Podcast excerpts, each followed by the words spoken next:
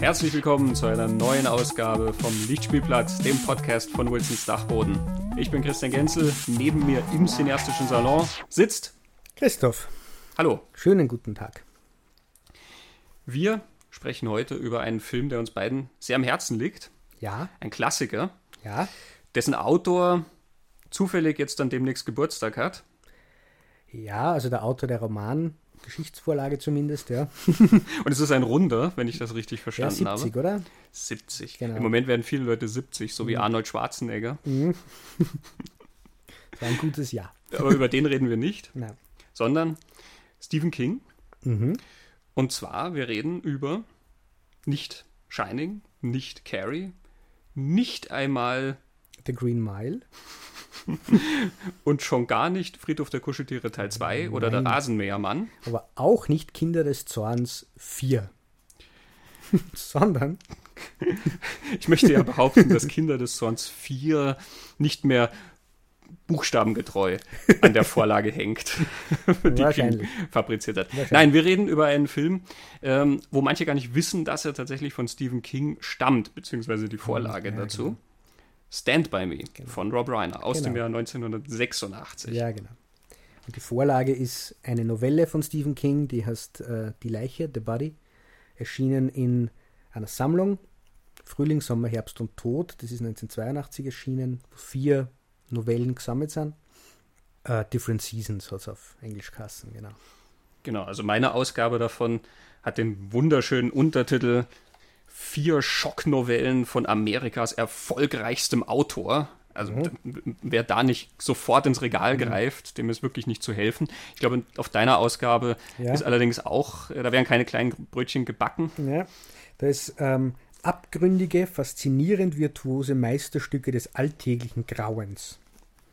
Das Interessante an dieser Sammlung ist, dass sie eigentlich die, die erste Sammlung von Stephen King damals war, die keine übernatürlichen oder fantastischen oder Horrorelemente hat oder fast keine. Also drei dieser Geschichten sind völlig realitätsbezogene, normale Erzählungen und nur in der allerletzten taucht ein bisschen was Übernatürliches auf, was damals eigentlich überraschend war für ihn. Aber ich glaube, verkauft hat man immer mit dem Grauen. Ja, denn so grauenhaft ist die Mhm. Geschichte ja gar nicht, um die wir uns heute kümmern. Mhm. Auch wenn in der Zusammenfassung das zunächst mal so ein bisschen danach klingt. Stand By Me ist so ein Film, der in der Zusammenfassung ein bisschen schwer ist, den Leuten ans Herz zu legen, wenn sie ihn nicht eh schon kennen. Ähm, ich erinnere mich da an Versuche, die Handlung zusammenzufassen und das fängt natürlich unweigerlich damit an, dass man sagt, vier Freunde, 13 Jahre alt, begeben sich auf die Suche nach einer Leiche. Genau. Und dann winken viele Leute schon so ein bisschen ab. Ja, klingt nach Horror und klingt nach eklig und nach etwas, was man nicht sehen will. Und obwohl diese Leiche ja ein sehr wichtiger Teil dieser Geschichte ist, geht es ja eigentlich um was komplett anderes. Es geht um diese Freundschaften und Ja. äh, um das Erwachsenwerden dieser Figuren. Genau, also es sind vier, vier Burschen. Der Film spielt im Jahr 1959, die Geschichte im Jahr 1960. Ähm, ich habe nie ganz rausgekriegt, warum dieses Jahr relevant ist und verändert wurde, aber es spielt eben zu dieser Zeit. Und ähm, die sind 12, 13, diese vier Freunde. Und einer kommt eines Tages in einer Baumhaus, die haben dazu ein Baumhaus, wo sie treffen, und erzählt die Geschichte, dass eben ein Junge, der in ihrem Alter ist, vom Zug offenbar überfahren wurde und sie machen sich auf, um diesen Jungen zu suchen, die Leiche von diesem Jungen zu suchen. Genau, das, ist ein bisschen, bisschen entfernt vom Ort. Also sie müssen Genau. da so zwei, drei Tage hinaus pilgern, äh, knobeln sich das aus, wie sie sozusagen das Wochenende dann für sich kriegen. Äh, Beziehungsweise es ist in den Sommerferien, wo sie keine Schule haben, aber dass die Eltern nicht mitkriegen, was die da machen und dann pilgern die, die Schienen entlang bis halt da in die Wälder, die vor dem Ort liegen, um halt dann dort nach diesem Körper zu suchen. Genau. Und es weiß auch gar keiner von ihnen so unbedingt, warum sie das machen wollen, außer dass es irgendwie ein Abenteuer Genau. ist. Ja, es ist was Sensationelles und sie schwärmen dann noch davon, ja, wenn sie den dann entdecken, weil es wird ja gesucht nach dem Jungen, äh, wenn sie den dann entdecken, äh, dann werden sie vielleicht als Helden gefeiert in ihrer genau. Stadt. sind in der Zeitung und sie werden dann im Fernsehen sein und so weiter. genau, weswegen Aber- einer von den Jungen auch sofort einen Kamm mitbringt als Marschgepäck, damit sie auf den Fotos gut aussehen. ja, genau. Also es wird ja genauso ver- verkauft. Do you guys wanna see a dead body? So kommt Vern, den mhm. spielt äh, Jerry O'Connell, zu den anderen drei und verkauft einer das. Mhm. Und natürlich mit 12, 13 ist, reicht es. Also mehr Pitch brauchst du mit 12, 13. Also wow. ich weiß nicht, ob ich gegangen wäre. Aber ja. Ja, ob ich gegangen wäre, weiß ich auch nicht. Aber das liegt dann eher daran, dass ich glaube, meine Eltern nie glaubhaft verklicken hätte können, wo ich zwei, drei Tage bin in dem Alter. Aber dass ich so, wenn mir die Geschichte erzählt hätte und gesagt, ja, wenn man dahinter geht, sieht man das, ich glaube, es hätte mich fasziniert und neugierig gemacht. Mhm. Vielleicht auch in dieser Gruppendynamik, mhm. ne, wo man sich ja auch, wie man dann sieht, sehr erwachsen gibt und sehr cool und, und natürlich, und äh, die, so, die, sitzen da im Baumhaus und rauchen und haben dann schon die harten Sprüche drauf und so, ja, was natürlich sehr süß ist, weil ähm, ja. sie ja ganz eindeutig noch zu jung eigentlich dafür sind. Ne? Ja. ja. also man, man, merkt an dieser Zusammenfassung, man kommt um diese Leiche eigentlich gar nicht drum rum. So, deswegen ist sie auch im Titel, diese mhm. Originalgeschichte. Es ist quasi das zentrale Element. Und so merkt man dann, dass, wenn wir behaupten, das ist eine Geschichte über das Erwachsenwerden, mhm. ist es gleichzeitig auch eine Geschichte über den Tod. Das mhm. ist was, was hier offensichtlich sehr, sehr stark zusammenhängt. Und ja.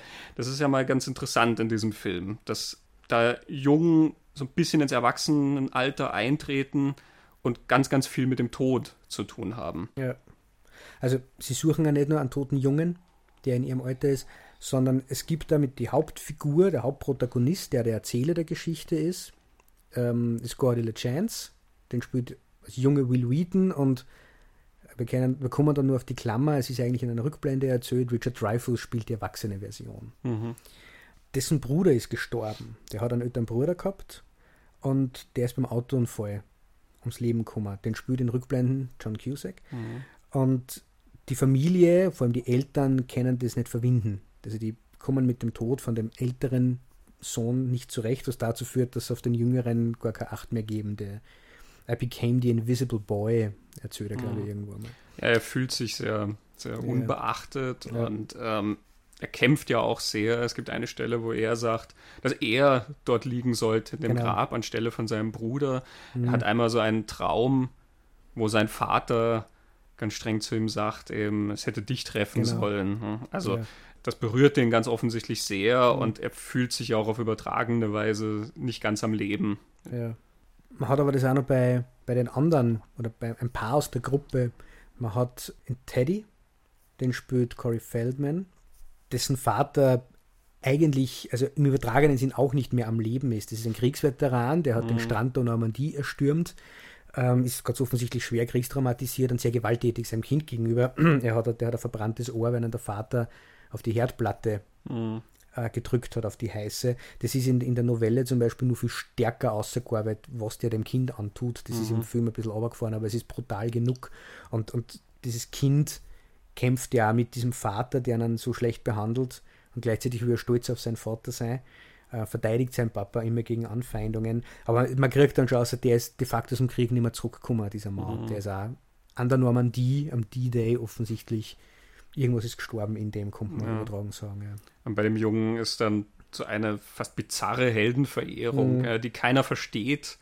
Irgendwie, es ist aus unserer Warte aus dann natürlich verständlich, weil der Junge irgendwie versucht, eben das auf die Reihe zu kriegen, wie, wie ja. sein Vater ihn behandelt. Ja. Aber da ist ein Junge, der halt so hoch immer von seinem Vater redet und von seinen Heldentaten quasi berichtet und der ja dann auch so eine Fixierung hat immer drauf, selber heldenhaft zu sein. Ja, genau. Er spielt Zugausweichen. Ja. Er stellt sich dann auf die Schienen und wartet bis zum letzten Moment, bis er beiseite springen kann, wo ja auch dieses Spiel mit dem Tod schon sehr ja. stark eigentlich mit drin ist. Ja, fast schon so eine Todessehnsucht oder so eine, mhm. ein, ein Herausfordern der Katastrophe eigentlich mit drin ist. Und man hat es dann ich denke bei Chris Chambers, das ist die Figur, die River Phoenix spielt. Das ist quasi der Erwachsenere in der Gruppe. Das genau, ja. also vom, vom emotionalen Standpunkt her würde ich sagen, der genau. älteste genau. von ihnen. Es ist ja dann, wenn man sich die Schauspieler anschaut, war River Phoenix ja von diesen Vieren der älteste, der war fast 14 schon und der jüngste war Jerry O'Connell, der 11 war, aber in der Geschichte so ins äh, Gleichalt sein. Aber es funktioniert dann auch, dass River Phoenix quasi den ein bisschen weiseren spielt, weil er tatsächlich diese paar Jahre älter war als die, mhm. als die anderen. Und der kommt aus einem, aus einem Broken Home, der auch einen Alkoholikervater hat, der auch gewalttätig ist. Und da, da, schwebt es dann schon ein bisschen mit. Also es gibt dann also diese Sequenzen, wo, wo River Phoenix sehr weise erkennt, dass er weniger Chancen haben wird im Leben als, als Gordy, der aus einer besseren Familie kommt. Und da schwingt das schon ein bisschen mit, dieses vielleicht nicht, nicht, nicht, nicht lange zu leben oder, oder sie nicht ganz entfalten zu können, sagen wir mal so. Und was wir jetzt mhm. ganz vergessen haben zu sagen ist, es beginnt mit einer Anzeige in der Zeitung, wo steht, dass ein Anwalt erstochen oder ermordet mhm. wurde in einem, in einem Barfight. Mhm. Stimmt, das löst diese ganze Rückblende genau. letzten Endes aus. Ja. Also man sieht Richard Dreyfuss aus den Erwachsenen in einem Auto sitzen, der diese Anzeige liest und dann erinnert er sich äh, an das erste Mal, dass ich einen toten Menschen sah. So. Und dann erinnert er sich mhm. an diese Kindheit. Also es beginnt schon mit dem, mit der Erinnerung. Und wir erfahren erst ganz zum Schluss, wer die Figur in, dieser, in diesem Zeitungsartikel ist, wer mhm. dieser Anwalt ist, der da gestorben ist. Ja. Mhm. Ja, das ist was, was sich wirklich komplett durchzieht ja. durch diese Geschichte. Ne? Und es, es macht für mich auch Sinn, eine Geschichte über das Erwachsenwerden, über den Tod zu erzählen, weil ich denke, das Erkennen der eigenen Endlichkeit ist dann mhm. der Schritt, der uns erwachsen macht. Mhm. Äh, in, in dem Moment, wo wir im eigenen Tod, dem Tod von allem rund um uns herum konfrontiert sind, blickt man anders aufs Leben und man blickt vielleicht nicht mehr so unendlich in der Erinnerung an die Kindheit sind die Zeitspannen zum Beispiel immer so lang. Mhm. Es sind unendliche Sommer, unendlich lange Tage. Ähm, und in dem Moment, wo man halt in ein Alter kommt, wo man erkennt, es ist, es ist nichts unendlich. Jeder hat eine Endlichkeit, wird er die Zeit anders wahrgenommen und damit aber auch das Leben. Und ich glaube, das macht schon Sinn. Und das ist ja nicht die einzige Geschichte, auf das kommen wir ja dann noch, wo erwachsen werden mit dem Erkennen der Endlichkeit und, und dem Tod mhm. in Verbindung gesetzt wird. Also es macht da Sinn. Und ich muss auch sagen, in, in, meinem eigenen Erleben, das ist jetzt ein bisschen pathetisch vielleicht, aber ich kann mich an den Tag erinnern, wo mir das klar geworden ist und was sich da für mich verändert hat. Und da war ich, ich war nicht 12, 13, aber ich war 14 oder so. Ja. Ich glaube, bei mir wurde es auch in dem Alter irgendwo bewusst, ähm, eigentlich gar nicht durch einen privaten Zusammenhang, durch Familie oder so, wie es ja oft ist, sondern es war wirklich ähm, Freddie Mercury, der gestorben mhm. war, ja, von dem ich ein ganz großer Fan war, damals schon. 91 ist er gestorben und ich war 13. Ähm, und das war das erste Mal, dass mir irgendwie bewusst wird. Ja. Der war ja nicht alt. Der, mhm. da, da, war irgendwas. Also mir war ja damals nicht ganz klar, was das ist, aber da ist ein Mensch plötzlich weg, gewissermaßen. Das, mhm. das ist so ein Erlebnis, selbst wenn es nur so als Transfer sozusagen passiert. Mhm. Glaube ich, was einen gewissen Gedankenprozess angeht. Ich glaube, ab dem Zeitpunkt habe ich dann noch öfter mal drüber nachgedacht, eben, was ist, wenn das und das passieren würde oder so. Mhm. Also eben, wenn dem was passieren würde oder wenn da das und das passieren würde. Mhm. Es, es, holt einen dann gewissermaßen so ein. Ja. Mhm. In J.D. Salingers Fänger im Roggen ist ja mhm. diese sehr schöne Szene, wo er die Kinder versucht aufzuhalten, die durch dieses Roggenfeld laufen genau. und über die Klippe zu stürzen drohen. Genau. Er versucht die zu halten irgendwie. Genau. Ja. Das ist ja, als würde er sie vor dem Tod bewahren wollen ja. oder eben vor diesem, das, das, wo sie so umgeben sind, gewissermaßen, mhm. wo sie herausstürmen, dann ins Freie. Sozusagen, und er versucht das irgendwie zurückzuhalten, aber er kann es natürlich nicht, weil genau. die, die, gleiten ihm durch die Finger und es sind zu viele und ähm, die fallen dann irgendwie runter. Mhm. Das ist eigentlich genau dieses Bild, ne? dass, dass dieses Bewusstsein letzten Endes unausweichlich ist. Mhm. Ne, ich finde andere Genre, oder vielleicht gar nicht so weit weg, Texas Chainsaw Massacre.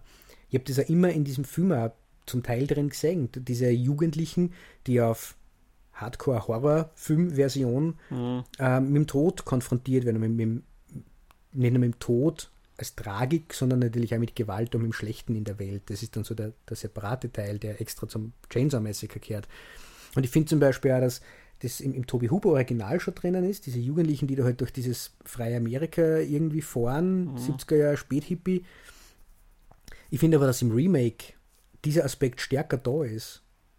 Mhm. Das habe ich immer gefunden, dass das da mehr eingearbeitet ist, weil ja das, das Remake damit endet, dass sie dieses Kind mitnimmt Jessica Biel nimmt ja dieses Baby mit und wird dann quasi gleich mal Mutter. Also am Anfang sind es diese Hippies, die zum Rockfestival fahren, durchleiden dann diesen Wahnsinn, lernen den Tod und die Abgründe kennen und am Ende kommt sie als Mutter quasi aus dieser Geschichte raus. Mhm. Also ich finde, dass das auch durch diesen Film irgendwie durchläuft und da hat man auch, man das sind Jugendliche, aber durch den Tod wird man erwachsen. Das ist ja sowieso ein sehr eingängiges oder ein mhm. sehr einleuchtendes Horrormotiv, dass Unschuld irgendwie mit dem Tod oder dem Verderben gewissermaßen ja. konfrontiert wird. Und ich habe sowieso immer diese Theorie, dass wenn der Mensch nicht sterblich wäre, gäbe es auch keine Horrorfilme. Ja. Weil wir ja davor dann nicht Angst haben müssen. Der Horrorfilm ist immer eine Auseinandersetzung damit, dass das Leben endlich ist. Ja. Aber auch in anderen Erwachsenwerden-Geschichten, also nicht nur jetzt mhm. im, im, Horrorbereich. Und natürlich hat die Suche nach einer Leiche auch ein bisschen was mit äh, so einem Horror zu tun, im Sinne von Unheimlichen. Mhm. Ja. Aber ich denke zum Beispiel auch an einen Film wie My Girl. Mhm der ja, ja auch ein Erwachsenwerden erzählt und das eigentlich eine, eine, sehr liebe Geschichte, eine sehr herzige Geschichte, die ja gar nicht düster oder so gehalten ist und trotzdem sehr, sehr viel auch wieder mit dem Tod zu ja. tun hat. Das Mädchen wächst auf in einem Haus, wo unten der Vater genau. ähm, das Bestattungsunternehmen leitet, ja. wie das in Amerika halt oft der Fall mhm. ist. Ja, da unten sind diese Leichen im Keller, Im Keller wa wahrsten Sinne des Wortes. Mhm. Sie traut sich ja auch da nicht richtig ran ja, sie, sie will das nicht richtig sehen. Der Vater hält sie ja auch dann davon entfernt, aber auch da durch die Großmutter, die dann schon so verwirrt ist, rückt das ihr mhm. näher gewissermaßen und dann natürlich auch durch das Schicksal ihres Freundes. Genau. Du, du, wirst irgendwann davon eingeholt und das ist dann irgendwie dieser Schritt, da bricht diese Tragödie in dein Leben ein und da bist du dann kein Kind mehr letzten. Endes. Und da macht es dann auch wieder Sinn, dass einer wie Stephen King diese Geschichten schreibt. Ne? Mhm der große Horrorliterat und so, aber eigentlich schreibt er, glaube ich, ich finde, dass das so eine quintessentielle Geschichte von Stephen King ist. Mhm. Das ist das, was Stephen King mehr ausmacht, finde ich, dieser ganze Schrecken, den er beschreiben kann. Mhm. Aber vielleicht kommen wir da später noch dazu. Wir mhm. jetzt ja, ich glaube, wenn wir mhm. über diese Erzählklammer reden, weil wir genau. ja einen Autor als Hauptfigur haben, genau. dann liegt es nahe, auch über den tatsächlichen Autor zu reden. Mhm. Aber ich würde ganz gern noch ein bisschen bei diesen Tragödien bleiben. Ja. Ganz generell, also nicht nur, dass es sich viel um Tod dreht, sondern auch viele Tragödien, die wir auch schon mhm. erwähnt haben. Ja, eben der Junge wird da misshandelt, mit dem Ohr an, ja. an den Ofen gedrückt. Das ist ja eigentlich ein ganz, ganz brutales ja, und, und äh, ein schreckliches Erlebnis, was einem mhm. auch als Zuschauer irgendwie sehr nahe geht, wenn man sich das vorstellt und wenn man sieht, wie der Junge damit umgeht. Ja, das ist, ja, mir fällt gar nicht das richtige Wort dafür ein. Nee, ähm, er, er, versucht, glaube ich, einfach irgendwie diesen, diesen Vater und diese Eltern, die jedes Kind haben möchte, irgendwie aufrecht zu erhalten für sich selber. Aber er hat ja dann einen misshandelnden Vater. Und alles, was er machen kann, ist, sie irgendwie an diesen Vater zu binden, indem man zum, zum Kriegshelden verklärt und sie total mit diesem Kriegshelden identifiziert. Er spielt ja dann immer Soldat. Äh, mhm. Sie müssen in der Nacht, wie sie dann in der, im, im Wald übernachten, müssen es Wache schieben, weil sie irgendwo was schreien hören und dann vermuten, es sind die Geister oder was auch immer. Und da spielt er dann auch wieder mhm. Schlacht, er spielt Krieg, er spielt ja, Militär, mhm. identifiziert sich so mit dem Vater. Ja. Im, im, Im Roman gibt es dann so ein Element, dass äh, Gordy ja Geschichten erzählt, das kommt eben in Stand By Me vor. Was in Stand By Me nicht vorkommt, ist, dass er Geschichten über über den Zweiten Weltkrieg erfindet und dass Teddy diese Geschichten total super findet. Und mhm. er mir immer sagt, wie es besser sein konnten und was diese GIs nicht nur als Verheldentaten vollbringen konnten. Und so. da ist so ein kleines Echo im Film drin, wo er diese Geschichte von dem äh, Wettbewerb, genau. diesem Fresswettbewerb mhm. erzählt äh, und zum Schluss sagt doch dann Teddy, na, ein besseres Ende wäre gewesen, äh, wäre dann gekommen, hätte alle weggepustet. Genau, und wird Texas Ranger oder irgendwie so. Äh, genau, irgendwie ja. so, genau. Äh, was du gesagt hast mit den Tragödien, die, die gehen ja dann weiter. Es gibt dann auch diese Sequenz, wo River Phoenix, äh, also Chris Chambers, mhm. erzählt, aus welcher Familie er kommt und dass diese Chambers-Familie einfach einen schlechten Ruf hat in der Stadt. Und mhm. ganz, ganz egal, was man denen unterstellt, es stimmt immer. Ja. Also die Sequenz, ist, die, die bricht einem das Herz und ich glaube, sie bricht einem nur mehr das Herz, je öder man wird, mhm. wo er erzählt, er wurde suspendiert von der Schule, weil er das Milchgeld, das er sammeln hat sollen, in dieser mhm. Woche gestohlen hat. Aber das ist nie gefragt worden, sagt, ob ich es wirklich gestohlen habe. Mhm. Die Geschichte, die er dann erzählt ist, er hat es genommen, hat aber dann ein schlechtes Gewissen gekriegt und hat es der Lehrerin zurückgegeben. Und die Lehrerin hat sie um dieses Geld Kleidung gekauft und hat ihm in die Schuhe geschoben. Und da bricht in diesem Burm alles zusammen, wo er sagt, ich hätte nie gedacht, dass mir ein Lehrer, dass mir ein Erwachsener so hängen lässt. Mhm. Ich habe das vergessen gehabt. Jetzt beim Schauen wieder, das ist für mich auch die Sequenz, wo sie bei mir alles zusammenzieht. Mhm. Ja, River Phoenix ist auch ja. Ganz, äh, generell großartig natürlich mhm. in dem Film, aber gerade da, diese die Emotion, die da hervorbricht mhm. aus ihm, ähm, äh, wirklich damit ringt, er ringt mit den Worten, irgendwie ja. das zu erzählen, das kommt ganz tief aus seinem Innersten, mhm. was er da preisgibt. Ja. Und ist generell so ein ähm, Motiv eigentlich, dass die Erwachsenen in dieser Geschichte, ich sag mal, nicht sehr viel taugen. Ne? Also eben mhm. der Vater von Gordon, der halt ja einfach unglaublich distanziert ist und sich nicht mehr um seinen mhm. Jungen kümmert und natürlich der Vater von Teddy mhm. sowieso, aber dann die Lehrerin im Chris Chambers Fall und ja. halt auch sonst, was man mitkriegt, die halt sonst so durch den Ort laufen und so. Also da ist auch im besten Fall dann halt einfach überhaupt kein Verständnis da für ja. die Jungen. Ah, die, die erwachsenen Burschen, die andere Gang, die Gang um Kiefer Sutherland. Genau, die haben wir bislang noch nicht erwähnt. Ja. Ähm, einer davon ist der Bruder von Chris Chambers, mhm. ähm, also der ältere Bruder. Einer davon ist der Bruder von Vern. Genau. Mhm. Und dann halt noch ein paar andere Halbstarke. Kiefer Sutherland ist der Anführer. Und mhm. wenn Kiefer Sutherland ein Messer zückt und sagt, er geht jetzt auf dich los, ähm, du musst nicht 24 neun Staffeln lang gesehen haben, um ihm das zu glauben. Ja. Ähm, also das hat er damals schon sehr überzeugend kennen. Ja. Äh, da also war er noch jung. Das eiskalt, dieser mhm. Blick und du traust ihm das wirklich zu. Ja. Er, er, ist so, die Jungs sind ja so ein bisschen diese Projektion, was aus den Kids werden kann in dieser Stadt. Genau. eben, wohin geht Chris Chambers, von dem immer angenommen wird, dass er ein Gauner ist, dass er es nicht mhm. ehrlich meint und dass er ein Taugenichts ist und so weiter, mhm. weil die ganze Familie ja so ist. Ja. Mhm. Wohin geht so ein Junge? Naja, der wird irgendwann auch so. Ja. Alle von denen drängt es ja dann irgendwann in diese Richtung in der Stadt, wo du halt auch sehr wenig Perspektiven hast oder mit Eltern, ähm, die sich nicht um dich kümmern und die sind ja alle so ein bisschen verloren irgendwie. Ja. Das ist ja so ein Spiegel wir haben es jetzt noch mhm. nicht erwähnt, aber man erfordert zum Schluss, dass der Anwalt, der in dem Zeitungsartikel am Anfang erstochen erwähnt wird, das ist Chris Chambers, der als Erwachsener in so einen Barfight einschreiten will, schlichtend und dabei erstochen wird. Und man hat aber dann später im Film Kiefer Sutherland, der Chris Chambers mit dem Messer drohen und sagt, mhm. ihr sticht die, ihr sticht die an. Genau, und er tritt dazwischen mhm. und versucht das zu schlichten. Genau.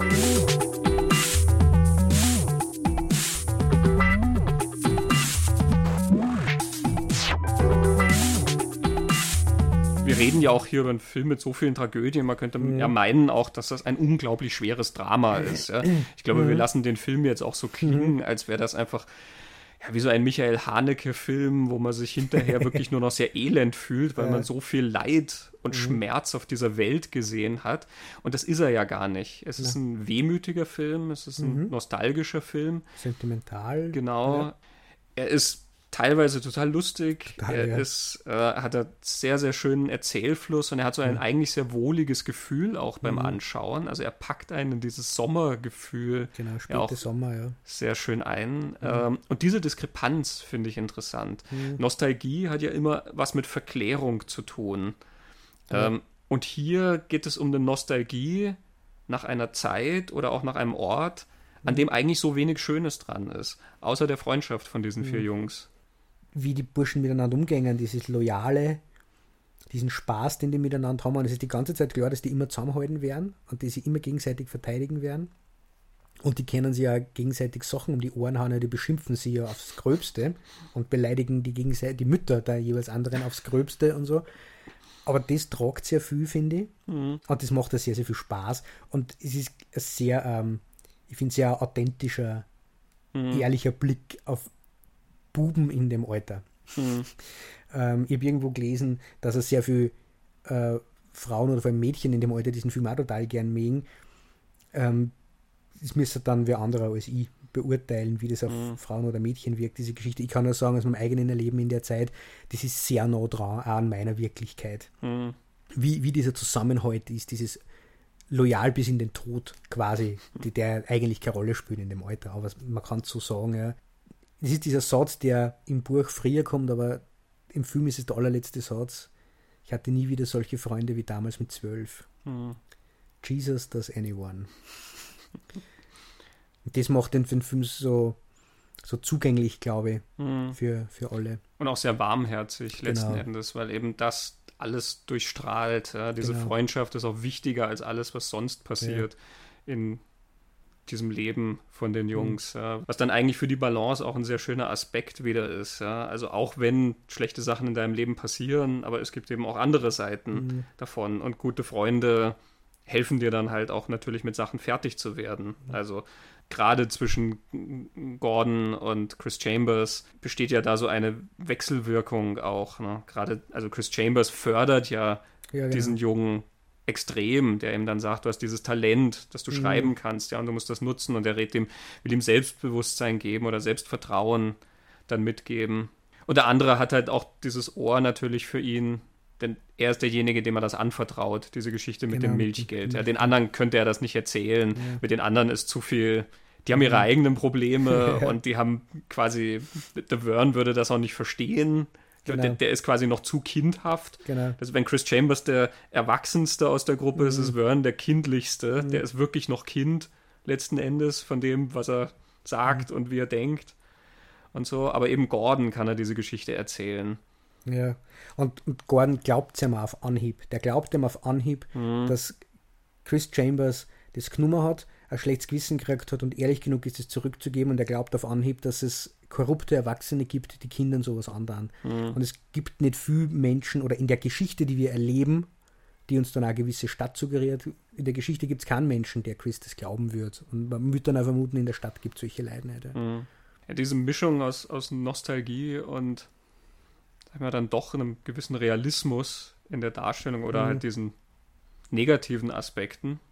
Das ist was, was, glaube ich, sonst sehr oft vergessen wird in Geschichten, die von mhm. damals handeln.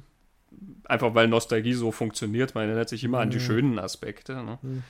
Ähm, mir fiel dann dieser eine Film ein, der sozusagen die Mädchenvariante ist. Ne? Du mhm. hast gesagt, Mädchen mögen Stand By Me auch. Mhm. Aber es wurde in den 90ern ja tatsächlich probiert, so eine Art Mädchenversion von Stand By Me zu produzieren. Das ist dieser Film Now and Then, mhm.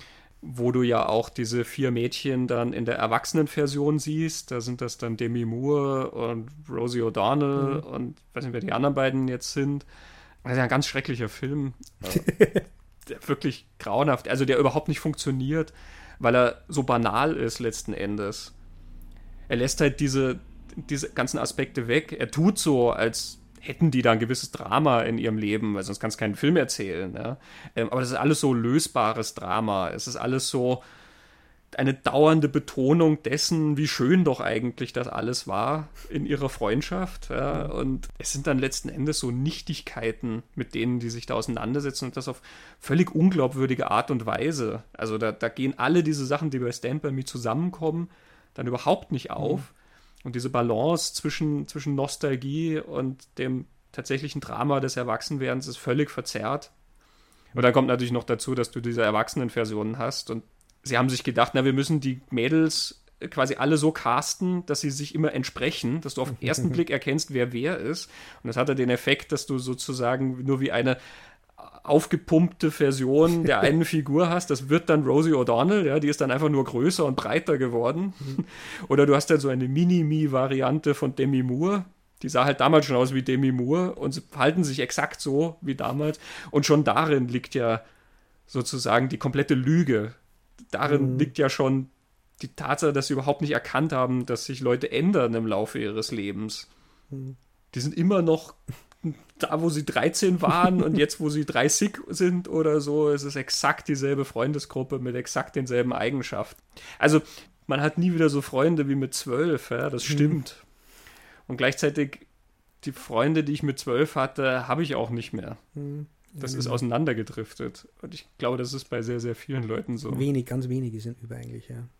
Also es gibt ein paar, mit denen habe ich schon noch Kontakt. Mhm. Aber ähm, mit den meisten vor allen Dingen mit denen, mit denen man so eng manchmal in der Kindheit war, ja, das ja. zerläuft sich dann so, dass du eigentlich überhaupt nichts mehr hörst von denen mhm. oder manchmal kontaktiert man sie vielleicht auch gar nicht, weil man ja schon das Gefühl hat, das ist nicht mehr das wie früher, ja, ja wo man sich früher dann unendlich lange über Karatefilme mhm. und C64-Spiele mhm. unterhalten konnte. Das fällt dann irgendwann weg, weil man sich mit anderen Sachen beschäftigt im Leben mhm. und eben erwachsen wird.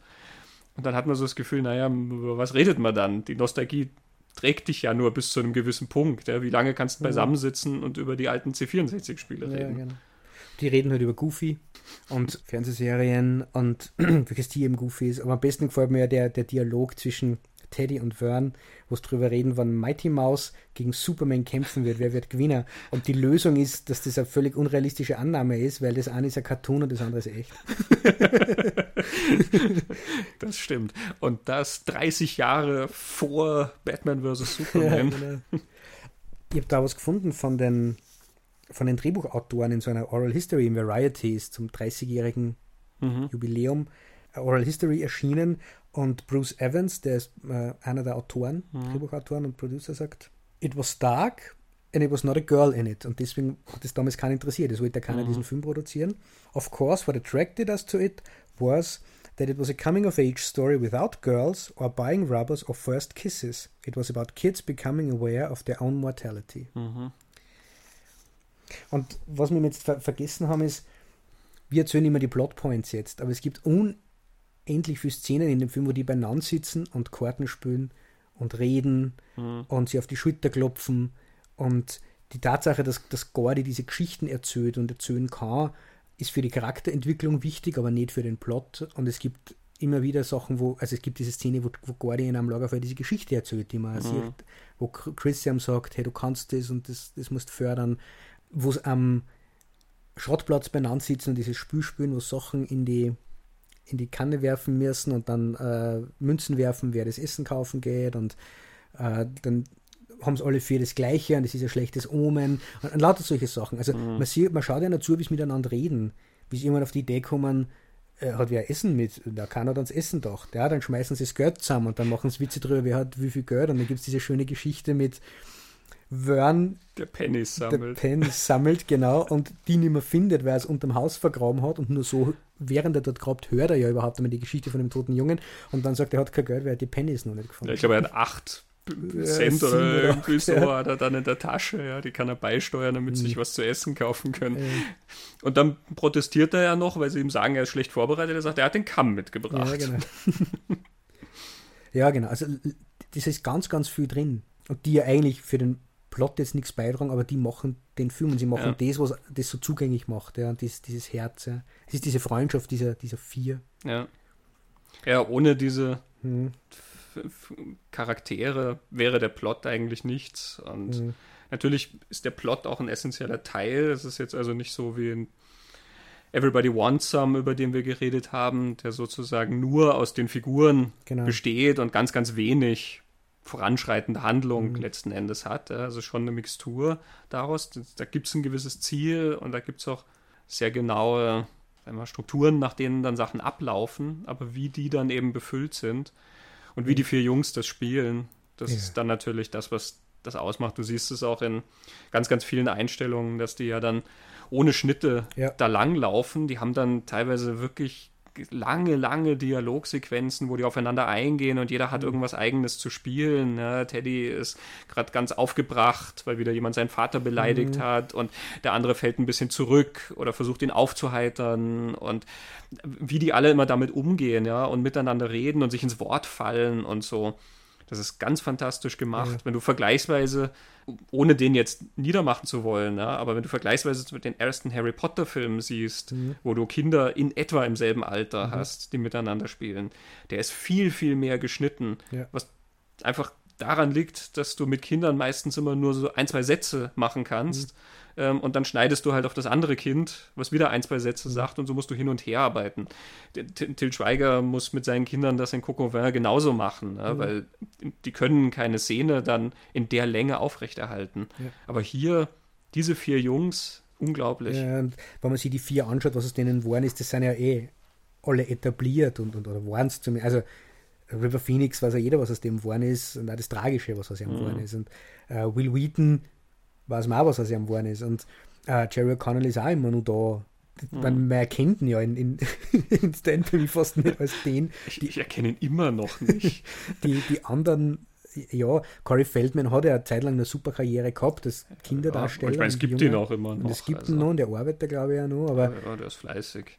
Vier große Talente ja. eigentlich. Ja. Und es ist ja spannend, wenn man Reviews aus der damaligen Zeit liest, also von 1986, wie der Film rausgekommen ist, dass so dieses Ensemble immer sehr gelobt wird. Mhm. Dies, dieser Glücksgriff oder Goldgriff, den, den Rob Reiner da beim Casting gemacht hat, mit diesen Vieren, die alle so gleich gut und, und perfekt miteinander spielen. Mhm. In der Retrospektive geht es ja dann meistens darum, wenn man zurückschaut auf den Film, da sieht man schon, wie grandios River Phoenix war und ach, mhm. was für ein großer Verlust und das ist er ja. Aber es verschwinden die anderen drei ein wenig. Aber damals war das nicht so. Da ist mhm. River Phoenix in keinem Review herausgehoben worden als dieser, der, der so scheint unter den unter den Vieren, sondern mhm. alle vier sind da immer groß gelobt ja, worden. Ja. Weil sie immer oft genug dann auch zusammen ja. im Bild sind ja, oder mhm. in, in einer Szene immer miteinander agieren und keiner fällt da raus irgendwie, sondern mhm. sie fühlen sich an wie echte Freunde und Rob Reiner hat das ja auch wirklich sehr gut verstanden, das aus ihnen herauszuholen, weil die haben ja wirklich wie Summercamp gemacht genau, vor den genau, Dreharbeiten, dass die mhm. da sich getroffen haben und dann dort zusammen gelebt haben wie im Ferienlager und mhm. dann hat er halt so gewisse Schauspielübungen mit ihnen genau. gemacht, genau. ja, aber hauptsächlich ging es darum, dass die sich kennenlernen und eben genau diesen Band knüpfen, den du dann im Film siehst, ja, dieses mhm. Vertraute, dieses, ja. dass du weißt schon, was der andere macht oder du weißt auch, wie weit du ihn schubsen kannst, mhm. alle diese Sachen, die man ja, ja sonst eher erstmal etwas reserviert angeht. Ne? Mhm. Und wenn man die Leute erzählen her, das gibt ja von River Phoenix, habe ich nichts gefunden, wo er über diesen Dreh redet. Aber die anderen erzählen mhm. ja. Das ist ja recht spannend, dass ja die Freundschaften ja danach auch noch gehalten haben. Will Wheaton und River Phoenix dürfen danach eine Zeit lang eine Freundschaft gehabt haben, aber ein bisschen so eine Konkurrenz. Mhm. Am Dreh dürfen Corey Feldman und River Phoenix recht viel miteinander gemacht haben, weil die nicht unter Aufsicht waren und Will Wheaton und seine Eltern mitgehabt. Und wenn man Jerry O'Connell über diese ganzen Geschichten reden hört, der elf war und die anderen waren so 12, 13, 14, wenn der über das redet, der betrachtet das einfach so mit, mit einem da im Rückblick, so mit so viel Spaß. So, er hat sich immer ganz gut abgrenzen können, wenn die ein bisschen komisch waren. Er hat es immer sehr, sehr lustig gefunden und er findet sich selber lustig und für ihn war das einfach das Größte, das zu machen. Aber, und Kiefer Sutherland, vor dem er da Angst genau, gehabt. Genau, vor dem er da Angst gehabt, genau. Aber ähm, das, ist, das hat sich wirklich übertragen auch in die, mhm. in die Wirklichkeit, zumindest in der damaligen Zeit und offensichtlich dann auch über die Jahre danach. Für mich war das auch immer sehr attraktiv, mhm. gerade dieser Aspekt. Also ich habe den Film, was war ich, vielleicht 16, als ich ihn das erste Mal ja, gesehen habe. Denke, Ungefähr. Also es war eigentlich auch genau das richtige Alter, obwohl ich ein mhm. paar Jahre über denen war, aber natürlich spricht einen dann dieses Freundschaftsthema sehr, sehr mhm. an. Und natürlich, ich kannte River Phoenix, ne, dank mhm. Indiana Jones und Mosquito Coast. Ja. Und ich kannte Will Wheaton dank Star Trek. Mhm. Ähm, Corey Feldman, glaube ich, habe ich durch den Film kennengelernt. Meine mhm. Corey Feldman-Obsession, die kam dann erst so ein paar Jahre später. Mhm. Jerry O'Connell kannte ich gar nicht, aber der hat ich ja auch. Aus Ultraman. wo ich es dann irgendwann begriffen hatte, dass das Jerry O'Connell, das habe ich auch nie zusammengebracht. Ja. Also so wie er dann später aussah und so wie er dort aussieht, ich kriege es auch heute immer noch nicht zusammen. Ja. Aber ja, also diese, diese Geschichte, die hat mich auch extrem angesprochen. Das war was, mhm. was ich kannte. Diese Art, miteinander zu reden und dieses mhm. Abenteuer, auch wenn ich nie mit meinen Freunden in den Wald gegangen bin. Mhm. Ja. Ähm, eben, wir haben C64-Spiele mhm. gespielt, aber diese Verbundenheit da drin, die habe ich sehr wiedererkannt. Und das Interessante ist, und da kommen wir jetzt auf dieses Ende zu sprechen, mhm. was wieder auch damit zu tun hat, dass es nicht nur nostalgisch ist, sondern eben auch realistisch. Die Freunde gehen ja auseinander genau. zum Schluss und sehr, sehr, symbolisch eigentlich, weil sie mhm. gehen dann getrennter Wege nach ihrem Abenteuer. Mhm. Ja, es gibt dann immer den Punkt, wo sie sich verabschieden, gewissermaßen. Genau. Ähm, und da erfahren wir dann in diesem Voice-Over, was aus ihnen geworden ist, gewissermaßen. Ja. Und das heißt dann, ja, irgendwann waren sie nur noch Gesichter auf dem Schulhof. Genau. Ähm, es sind halt Leute, von denen man halt dann, die hat man gesehen und man hat sich gegrüßt, ähm, aber es war nicht mehr diese Freundschaft, wie es mit mhm. zwölf war. Und irgendwann hat man sich aus den Augen verloren. Und wie ich vorhin schon gesagt habe, mhm. das ist ja natürlich sehr realistisch. Mhm. Damals hat mich das total aufgeregt. Mhm. Als ich 16 war, war das für mich noch nicht so vorstellbar, dass diese Freundschaften so auseinandergehen. Das mhm. war für mich noch irgendwie fast ein Affront, diese Behauptung, dass die so in alle Winde zerstreut werden, ja. ja. und dann quasi nicht mal mehr wissen genau, was der andere macht. Mhm. Für, für mich waren das damals noch so enge Bande, von denen ich auch dachte, sie werden so lange halten. Mhm. Und daran merkt man auch dann diese Wahrhaftigkeit, sage ich mal, des ja. Films. Ne? Denn ich war damals noch in diesem, so wie die das sehen im Film, in mhm. diesem Gedankenmuster drin. Und jetzt wo ich erwachsen bin, sehe ich, ne, natürlich, es stimmt, mhm. es ist genau das. Die Freunde gehen auseinander. Man, man hat diese Freunde wie mit zwölf eben mhm. nicht mehr so, man hat andere Freunde natürlich, aber. Ja, ich kann mich auch erinnern, dass ich, ich, ich habe den Film ein bisschen später gesehen, aber ich habe ungefähr in dem Alter, 13, 14, angefangen, Stephen King zu lesen und Bruce Springsteen mir anzuhören, intensiver. Und ich habe das in meiner Erinnerung alles in, in, dieser, in dieser Phase. Ich habe die, die Geschichte Die Leiche relativ gleich am Anfang von meiner Stephen King-Zeit, ich habe da zeitlang nur Stephen King gelesen, ich habe das in Erinnerung, dass die Geschichten, die mir er erzählt, er erzählt immer Geschichten über das Erwachsenwerden, mit diesem sehr tristen Ausblick aufs, aufs Erwachsensein. Ähm, das ist in Es drin und es ist, es ist überall drin. Und Springsteen erzählt ähnliche Geschichten mhm. eigentlich. Und ich kann mich an ein Foto meiner Eltern erinnern, wo was ich mal gesehen habe, wo Menschen drauf waren, die ich nicht kennt habe. Die haben dann gefragt, wer das waren. Und sie haben mir dann die Geschichten erzählt. Das sind alte Freunde. Und ich habe rausgekriegt, das waren, wie sie jünger waren, total intensive Freunde von einer. Und irgendwann haben sie, hat sich das verlaufen. Und ich habe mir das nicht erklären können. Wie, wie mhm. kann man so intensive Zeit verbringen? Und das, das war nicht die Kindheit, das waren schon Erwachsene. Aber ich weiß nur, dass mich das beschäftigt hat. Und dann, ich glaube, dass ich davon meine Eltern und Stephen King und Bruce Springsteen, die haben mir da in dieser Zeit zwischen 14, 15 irgendwo da beibracht. Mhm. Dort habe ich das, das erste Mal gehört und, und gelernt, dass diese Dinge passieren können. Ne? Das ist so, das ist total tragisch eigentlich. also es sind eine tragische Geschichten. Wo Gordon diese Geschichte mit dem Wettbewerb ja. erzählt, ja, und eben der äh, Teddy ist ja dann überhaupt nicht einverstanden mit diesem mhm, Ändern ja. eben. Äh, das hätte mhm. als Texas Ranger sein müssen und sowas. Und er sagt doch dann, ne, starke Geschichte, Gordon. Nur das Ende ist scheiße. und ich habe wirklich, nachdem ich diesen Film gesehen habe, ich hatte mit meinen Eltern zusammen geschaut, ich habe dann auch gesagt, starke Geschichte, nur das Ende ist scheiße. ich habe das genauso erzählt und aufgegriffen. Das war mein, mein großer Kritikpunkt. Ich war ganz begeistert von diesem Film und trotzdem, das, das hat mich sehr traurig gestimmt fast. Mhm. Und natürlich dann das Ende, was erzählt wird von Chris Chambers. Mhm. Wir spoilern das jetzt, aber hey, der Film ist 31 Jahre alt ja. und wir haben sowieso nicht so die große Spoiler-Empfindlichkeit. Mhm. Das ist natürlich was, was sehr weh tut. Ja. Ja. Ich glaube, damals habe ich das noch gar nicht so umrissen. Das ist eine Szene, die heute für mich viel emotionaler ist. Es ist ja noch nicht mal eine Szene, du siehst ja nicht, was ihm passiert. Genau. Es wird dir quasi erzählt, erzählt und der Junge verschwindet gewissermaßen mhm. so beim Weggehen. Dann, ne? mhm. ähm, aber gerade, dass es so einfach gehalten ist, finde ich, mhm. verstärkt den Effekt ja noch so viel mehr. Es verschwindet halt jemand aus deinem Leben. Mhm. Und in dem Sinne wortwörtlich. Ich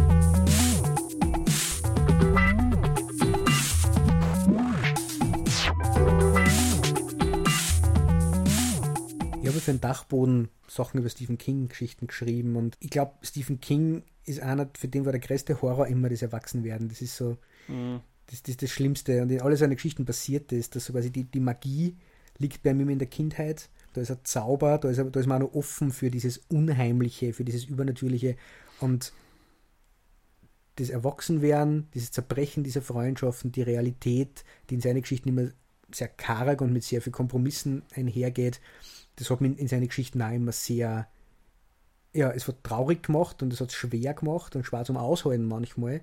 Also ich kann mich erinnern, wie ich es gelesen habe. Mhm. Das Schlimmste für mich war nicht, dass der Clown da tut oder, oder dieses dieser Wahnsinn, der da zum Schluss abgefackelt wird, sondern dass diese Freunde als Erwachsene keine Freunde mehr sind. Mhm. Das habe ich nicht ausgehalten. Ja, siehst du. Aber gleichzeitig ist das, glaube ich, auch das, was diese Geschichten, und Rob Reiner übernimmt das ja sehr, ja. sehr gut dafür seinen Film, so ein, so ein, Gewicht geben und also eine Nachhaltigkeit und die, diese Wahrheit, warum mhm. diese Geschichten von King eben funktionieren, wenn man erkennt, was die Geschichte ist. Ja. Und Stand by Me erkennt, was die Geschichte ist. Und viele andere King-Verfilmungen kennen sie ja nicht, glaube ich. ja, das stimmt. Ja, generell ist die Jugend bei King dann auch immer so ein sehr, sehr grausames Schlachtfeld letzten ja. Endes. Ne? Also Carrie ist das beste Beispiel mhm. daran, dass dieser Prozess des Erwachsenwerdens, wo dann manche ja schon weiter sind als andere auch, ne? dass der mhm. sehr, sehr schmerzvoll sein kann. Ja. Aber auch Christine zum Beispiel. Mhm. Durch, durch, seine Geschichten laufen so oft diese Halbstarken, die halt ja. ähm, die, die kleineren unterdrücken. Das ist immer mhm. so ein wie darwinistischer Kampf dann an, an den seinen Highschools, ja, wo du halt echt froh sein darfst, wenn du da mit heiler Haut wieder rauskommst. Mhm. Er kann Kindheit sehr gut beschreiben und ich, ich finde, dass er das so gut mhm. beschreiben kann wie die großen Kinderbuchautoren. Mhm. Ich finde, da ist er dort, wo Kästner ist und Lindgren ist und Michael Ende. Da, da würde ihn dazustehen, dass er das kann. Und er kann ja diese Zeit beschreiben, diesen Übergang. Und der ist ja so schwer zu fassen. Ich finde, dass die Harry Potter-Geschichten diesen Übergang mhm. sehr gut beschreiben. Aber es gibt nicht viele, die das kennen und er kann das auch. Aber er wählt eben, du hast die Nostalgie schon erwähnt und diese Erzählklammer, er wählt immer diesen, diese Rückschau. King mhm. hat immer diese erwachsene Perspektive, die rückblickt auf eine Zeit. Und das macht ihn, glaube ich, halt zu einem Autor für Erwachsene eigentlich, obwohl ich die Geschichte damit, ich glaube 13, 14 habe ich angefangen, diese Sachen zu lesen. Mhm. Aber er wendet sich ja nicht direkt an ein jugendliches Publikum, was ja die gerade erwähnten Autoren alle eigentlich schon dann. Gerade Harry Potter ja von dir sehr so intendiert, dass du das im richtigen Alter mitlesen mhm. kannst, damit einer wachsen. Das ist, glaube ich, nicht das, was Stephen King machen würde, tue. Der schreibt, glaube ich, schon eigentlich an Erwachsene. Zumal er ja auch genug Geschichten hat, die ja. jetzt ohne dieses Kindheits- und genau. Jugendthema dann Der hat sowieso so viele Geschichten, dass man gar nicht mehr sagen kann, Stephen King schreibt so und so. Ja, man, man könnte ja eh ja. fast gar nicht alles lesen, was der Mann geschrieben hat. Es gibt ja die Geschichten, angeblich ist ja von, von King gesagt worden, das sei die erste Adaption seines, seines Werks, die er gut findet und die passend ist. Und Rob Reiner erzählt ja, das, was man angesprochen hat in der Geschichte, ist diese Figur von, von Gordy und er hat einen mhm. ganz einen persönlichen Bezug gehabt, dieses, dieses Kind, das von den Eltern nicht gesehen wird und von den Eltern nicht ernst und wahrgenommen wird und so hat sich eher seinem Vater gegenüber gefühlt. Mhm. Sein Vater ist Karl Reiner, ich glaube, über den was du jetzt mehr als ich. Ja, ganz bekannter Komiker und Schauspieler mhm. in Amerika. Einer der sehr schönen Filme von ihm, The Russians are coming, The Russians are coming, so eine kalte Kriegssatire aus den mhm. 60ern. Aber der Mann hat ganz, ganz viel gemacht, hat auch selber Regie geführt. Mhm. Da ist er fast noch bekannter. Es gibt zum Beispiel diesen Steve Martin-Film, ähm, Tote tragen keine Karos. Mhm. Diese Film Noir-Detektiv-Parodie, ja, die auch mhm. wirklich in Schwarz-Weiß gedreht ist. Und man kennt ihn zum Beispiel, oh, es gibt eine Boston Legal-Folge, wo er dann als alter Mann auftaucht, der ja. eingefroren werden will, ja, weil ja. er todkrank ist. Ähm, also bis ins hohe Alter aktiv. Mhm. Er lebt auch noch mhm. und ist auch, glaube ich, immer noch aktiv, mhm. weil der jetzt bestimmt schon über 90 ist. Mhm. Ja. Äh, aber auch ein sehr imposanter Mann, obwohl er ein Komiker ist. Mhm. Aber äh, wenn man ihn da sieht, es ist schon, glaube ich, ist eine starke Persönlichkeit auch. Mhm. Ähm, also es ist gut vorstellbar, dass er so sich im Schatten dieses Vaters auch gefühlt hat, zumal er ja selber dann in diese Schiene gegangen ist. Er war Schauspieler, Rob Reiner war All Happy the, Days, oder? Nein, All in the Family, glaube ich, hat diese Sitcom geheißen. Happy Days war Ron Howard. Oder? wie, wie, konnte ich die verwechseln? ich habe beide nicht geschaut, ich habe es auch nur gelesen. Aber ähm, er wird in einer Sitcom gespielt. Rob genau, Reiner. man sieht ja auch Rob Reiner immer mal wieder Schauspielern, genau. ja, dieser sehr onkelhafte, dicke Mann mit dem Vollbart, Vollbart irgendwie, ist immer sehr nett und sehr lustig. Mhm. Und dann eben als Regisseur eine Zeit lang ja auch sehr, sehr erfolgreich. Mhm. Ähm, aber eben, das war Karl Reiner auch. Und mhm. Karl Reiner ist eine, gerade in Amerika dann auch eine sehr bekannte Persönlichkeit mhm. gewesen. Also äh, gerade wenn man sich, glaube ich, auf demselben Feld wie sein mhm. Vater betätigt, dann kommt ja. dieser Effekt auch sehr schnell. Und wenn der Vater dann vielleicht auch noch viel unterwegs ist, wie es jemand im Showgeschäft sicherlich mhm. ist. Er beschreibt da ein paar so Oral Histories und Interviews, dass Vater immer sehr, sehr kritisch sein, seiner Arbeit gegenüber war. Mhm. Und dass er sich ja wirklich so gefühlt hat wie dieser Gordy und mit dem hat er sich identifiziert. Er war dann der, der quasi diese Geschichte, also die Stephen King-Vorlage ist ja Gordy der Erzähler und die Hauptfigur ist Chris Chambers eigentlich, das ist so die mhm. handelnde Figur. Und er hat es dann verändert für, für Stand By Me, dass Gordy die Hauptfigur ist und dass Gordy quasi diese Charakterentwicklung durchmacht, der also quasi vom unsichtbaren Jungen zu dem wird, der die Waffe in die Hand nimmt und seinen Standpunkt klar macht und diese Geschichte dann am Ende erzählt ähm, Stephen King soll auch gesagt haben, warum ist mir das nicht eingefallen? Also es, es zieht sich ja immer wieder, wenn man nachliest, durch, dass Reiner gewisse Aspekte der Vorlage verbessert hat. Mhm. Und dieser Zugang ist, glaube ich, der, er hat einen emotionalen Zugang zu der Figur gehabt. Und hat deswegen, glaube ich, diese Geschichte so gut erzählen können. Er hat erkannt, was ist die Geschichte. Ja, Stephen King war ja so begeistert, dass er dann Reiner haben wollte für die Misery-Verfilmung. Mhm. Denn das hat Reiner ja dann auch gemacht. Genau, da gab es dann sogar einen Oscar. Komplett andere Geschichte und ja. trotzdem jemand, der sich sehr in die Psychologie, mhm. denke ich mal, dieser Figuren ja. reinfühlen konnte. Aber was du sagst mit dem Reinfühlen, finde ich ganz interessant, weil ich habe so das Gefühl, dass ich ein bisschen Bezug zu allen diesen Figuren habe. Also wenn ich es jetzt aus der Warte aus betrachte, wie ich mir als 16-Jähriger dieses Ding gesehen habe, ich glaube, ich konnte mich natürlich sehr mit Gordon identifizieren, ja, dem Jungen, der so ein bisschen ein bisschen der Außenseiter ist und der irgendwie so ein Talent in sich spürt, ja, er will gern schreiben und er will gern was machen, aber er weiß noch nicht genau wie und ob überhaupt und so weiter. Das ist was, glaube ich, da, da, da, kann man sehr gut andocken an, mhm. an diese emotionale Erfahrung, aber ich weiß nicht, ich konnte auch dann immer so ein bisschen ja, an dieses etwas Kindliche von Vern, ja. natürlich, ja, diese Freude, die er an allem hat und auch die. Tatsache, dass die anderen ihn dafür dann immer so belächeln. Mhm. Ja. Ich, ich glaube, das Gefühl kennt man dann auch. Äh, ja, ich finde es so großartig, wie er damit umgeht. Das krotzt denn nicht. Das krotzt denn überhaupt nicht, dass ihn die nicht ernst nehmen, weil er merkt, das sind seine Freunde. Ja, manchmal schmollt er so ein bisschen, aber ja. Ähm, als Erwachsener würde man sich nie in so eine Freundesgruppe einfügen, ja, wo man immer der Dove ist, mhm. letzten Endes. Aber da, da geht das irgendwie noch. Und wenn die Freunde alle sagen, ja Mensch, machst wieder das, mhm. ähm, stört einen da nicht. Ja. Und ich glaube, ich hat auch so ein bisschen dieses Verrückte von dem, von dem Teddy. Irgendwas da drin, glaube ich, habe ich auch gesehen. Natürlich ohne diesen mhm. Background zu haben. Aber so dieses etwas, dass der sich so verliert in diesen Welten. Ja, eben, für ihn ist es das Militär, das mhm. ist es für mich natürlich nicht, aber ähm, dass man sich, dass, so wie in so eine Spielwelt hineinsteigern kann oder so. Mhm. Ich glaube, das habe ich schon auch gesehen. Und natürlich auch so ein bisschen diese, wie soll ich es nennen, die Verantwortung, die Chris Chambers dann übernimmt, mhm. die man an sich selber vielleicht gerne sehen will, sage ich mal. Ja. Ähm, und aber dann halt auch diese, diese Auseinandersetzung mit der Erwachsenenwelt, wo man mhm. schon gemerkt hat, das läuft nicht immer so, wie das eigentlich laufen mhm. sollte. Ja. Ähm, ich, ich, glaube, viele von diesen Aspekten sind mhm. Sachen, die man wiedererkennt. Ich glaube, Chris Chambers ist am ehesten die, die Wunschfigur. Also ja. der hat am ehesten diese Aspekte, die man sich retrospektiv als Erwachsener, mhm. Zuseher, Regisseur, Autor für sich selber als Kind wünscht, dass man es gehabt oder gehabt hätte oder vielleicht denkt, man hat es vielleicht gehabt.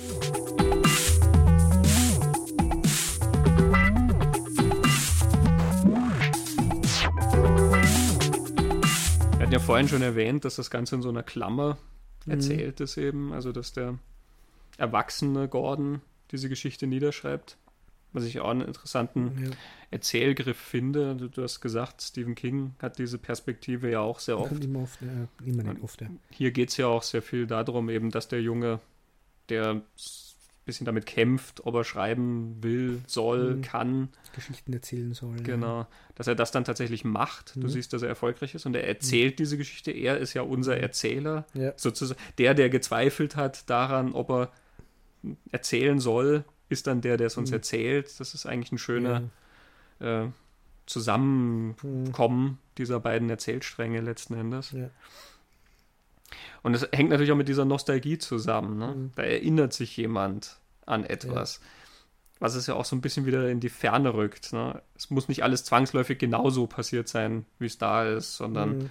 ähm, es ist vielleicht so eine etwas komprimierte Version dessen oder so eine etwas ähm, überhöhte Version mhm. dessen. Ne? Also wie gut war diese Freundschaft, wie schön war dieser Sommer, wie aufregend waren die Zeiten und wie nervig war Vern mit ja. seiner Suche nach den Pennies. Ja. Und es ist ja so Rites of Passage-Geschichte. Also in, in der Vorlage erwähnt es King ja genauso. Erwachsen werden ist ein Übergangsritual, das ist ein magischer Tunnel, durch den man geht. Mhm. Und diese zwei Tage, wo die diese Leiche suchen, ist ja genau das. Sie gehen durch diesen Tunnel, sie machen dieses Übergangsritual und Übergänge sind mit einem Ritual gekennzeichnet und so. Und dass sich der erwachsene Autor genau an diese Zeit erinnert, als das ist das Übergangsritual, passt ja eben wieder in die Erinnerung und die Nostalgie. Auch wenn es vielleicht gar nicht wirklich so war, aber es komprimiert sie für ihn rückblickend rund mhm. um diese Geschichte, das alles. Es hat er davor gegeben, es hat er danach gegeben und das war der, der Durchgang. Ja. ja. Stephen King hat sicherlich dann auch einen sehr starken Bezug natürlich zu dieser ja. Autorenfigur. Das Natürlich liegt es nahe, wenn ja. ein Autor eine Autorenfigur schreibt, ja. dass man da gewisse Parallelen sucht, aber ich glaube, bei King findet man ja in einigen Geschichten auch dann diese eigenen Erfahrungen, ja, die er auf diese Figuren legt. Ja, also du hast Misery erwähnt, da ist sehr, sehr naheliegend, was da alles kommt. Und äh, Stimmt, hat er ja tatsächlich eine so eine Stalker-Geschichte ja. als Inspiration hergenommen. Ne? Ja, und das Stark mit diesen zwei Hälften, Stark, mhm. der Dark Half mit diesem und King hat in einem Pseudonym geschrieben oder unter einem Pseudonym als Bachmann und so. Also es taucht immer wieder auf. Und ich, ich finde, wenn man, da sind wir jetzt mehr bei der Buchvorlage, wenn man, sich, wenn man sich das durchliest, hat er dann immer wieder so Passagen, kurze Kapitel, wo quasi der erwachsene Autor spricht. was im Film ja weniger ist. Du hast Richard Dreyfuss vorne und hinten als, als diesen Autor, der erzählt und zwischendrin so Voice-Over-Geschichten, manchmal ganz mhm. wenige. Das ist in der Erzählung mehr. Und man kriegt irgendwie, wenn man die Novelle liest, mit, dass, glaube ich, in der Zeit King sehr viel über sich und sein Schreiben und, und was er sich als Autor durchgearbeitet hat, weil da ganz viel drinsteckt.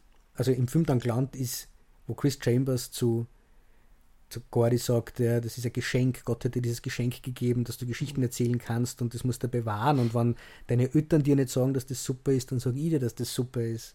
Weil Kinder verlieren Sachen, wenn man nicht auf sie mhm. aufpasst, sagt er zu ihm. Und es gibt da nur andere. Also er hat da, also es ist zum Beispiel ein Satz drin, der ist total aufgesetzt, aber wir alle kannten solche Träume, schreibt er. Ich hätte damals allerdings gelacht, wenn man mir gesagt hätte, dass ich mir mit diesen Kinderängsten und Albträumen in gar nicht allzu langer Zeit ungefähr eine Million Dollar zusammenschreiben würde. Ja, wenn du sagen würdest, das wäre aus der Autobiografie von, von Stephen King, King würde man es auch glauben. Gleiche. Es kommt dann also eine Geschichte, wo er, wo er sagt, diese Stolz und Selbstzweifel in Bezug auf seine Geschichten, er erwähnt er dann, vergleicht es dann mit, mit pubertärem Gewichse und das ist einfach nur so Selbstbefriedigung und Sex, der nie ganz funktioniert und so. Und dass er immer Schuldgefühle hat und er sagt dann, und obwohl niemand mich je den Thomas Wolf meiner Generation nennen wird, habe ich doch selten das Gefühl, dass ich meine Leser betrüge. Ich gebe mir jedes gottverdammte Mal die allergrößte Mühe. und im Nachwort kommt zum ersten Mal dieser Vergleich, dieser, dieser berühmt geworden Vergleich, dass Stephen King sagt, meine Literatur ist wie Big Mac mit Pommes oder so. Also er, er entwertet da das schon sehr stark und rechtfertigt sich sehr, sehr stark. Er erklärt dann auch, er kann elegante Prosa erkennen, aber er kann es selber nicht schreiben. Und wenn er die Eleganz fördert, muss das mit Wucht und erzählerischem Gewicht wettmachen und so weiter und so fort. Also man merkt da der Beschäftigten irgendwas, mhm. irgendwie wie sie rechtfertigen. Es kommt dann in, in, in Stand bei mir auch nochmal so eine Geschichte. Äh, wie gesagt, bin ich jetzt Schriftsteller, erzählt der erwachsene Gordy. Viele Kritiker meinen, dass ich Scheiße schreibe. Sehr oft denke ich, dass sie recht haben. ähm, ich verkaufte das Buch und es wurde verfilmt. Der Film erhielt gute Kritiken und war außerdem ein Hit. Ich war damals gerade 26 Jahre alt. Das zweite Buch wurde ebenfalls verfilmt, auch das dritte. also wieder das Autobiogra Autobiografie konnte das fast sein von ihm. Ja. ja. Hm. Er sagt aber dann auch noch was anderes als erwachsener Gordy und das passt jetzt wieder zu unserer Geschichte mit dem Tod ganz am Anfang. Er sagt, ich denke, die Leute schreiben nur Bücher, um die Vergangenheit zu verstehen und sich auf irgendeine künftige Sterblichkeit vorzubereiten. Deshalb haben die Verben in den Geschichten auch immer Vergangenheitsform. Mhm. Ich finde, dass das Gedanken sind, die sehr, sehr schlau sind und die weit über das ausgehen, was andere mhm. Unterhaltungs- und Horrorschriftsteller schreiben. Aber ähm, es ist spannend, wie sehr der, glaube ich, mit sich selber noch, noch ringt irgendwie. Das ist interessant zum, zum Sehen. Und da passt dann auch wieder dazu, dass Rob Reiner, der auch mit sich selber ringt mhm. und nicht weiß, wo er sich hinsetzen soll, äh, sie identifiziert mit der Figur. Ich habe dann nämlich von Rob Reiner noch andere Aussage gefunden, wo er erzählt, ich hoffe, ihr findet es jetzt, aber im übertragenen Sinn sagt er, Stand By Me war das erste Mal, dass er was gemacht hat, was sehr nah zu seiner eigenen Persönlichkeit war, künstlerisch. Und es war anders als das, was sein Vater jemals gemacht hat. Es war melancholisch irgendwie und es war so Nostalgie drin, Sentimentalität.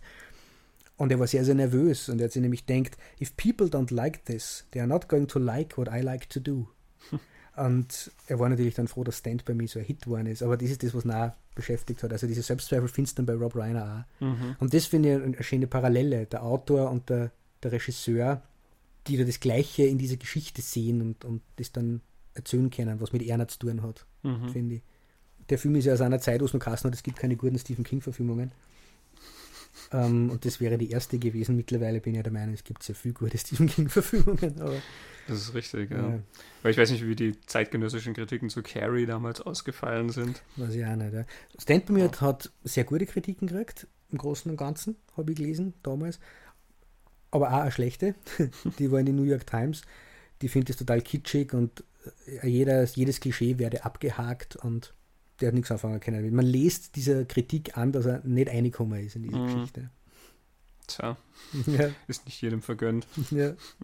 Aber dafür wird der Film heute extrem gefeiert, immer noch. Mhm. Es gibt immer wieder Neuauflagen, dann auch Anniversary ja. Editions und so weiter. Ich habe die zum 25. Jubiläum die Blu-ray, wo dann auch ein Audiokommentar von Rob Reiner und Corey Feldman und Will Wheaton da ist, den du dir dann noch als Video mhm. quasi anguckst, so ein kleinen Fensterchen, siehst du sie dann, wie sie den Film anschauen.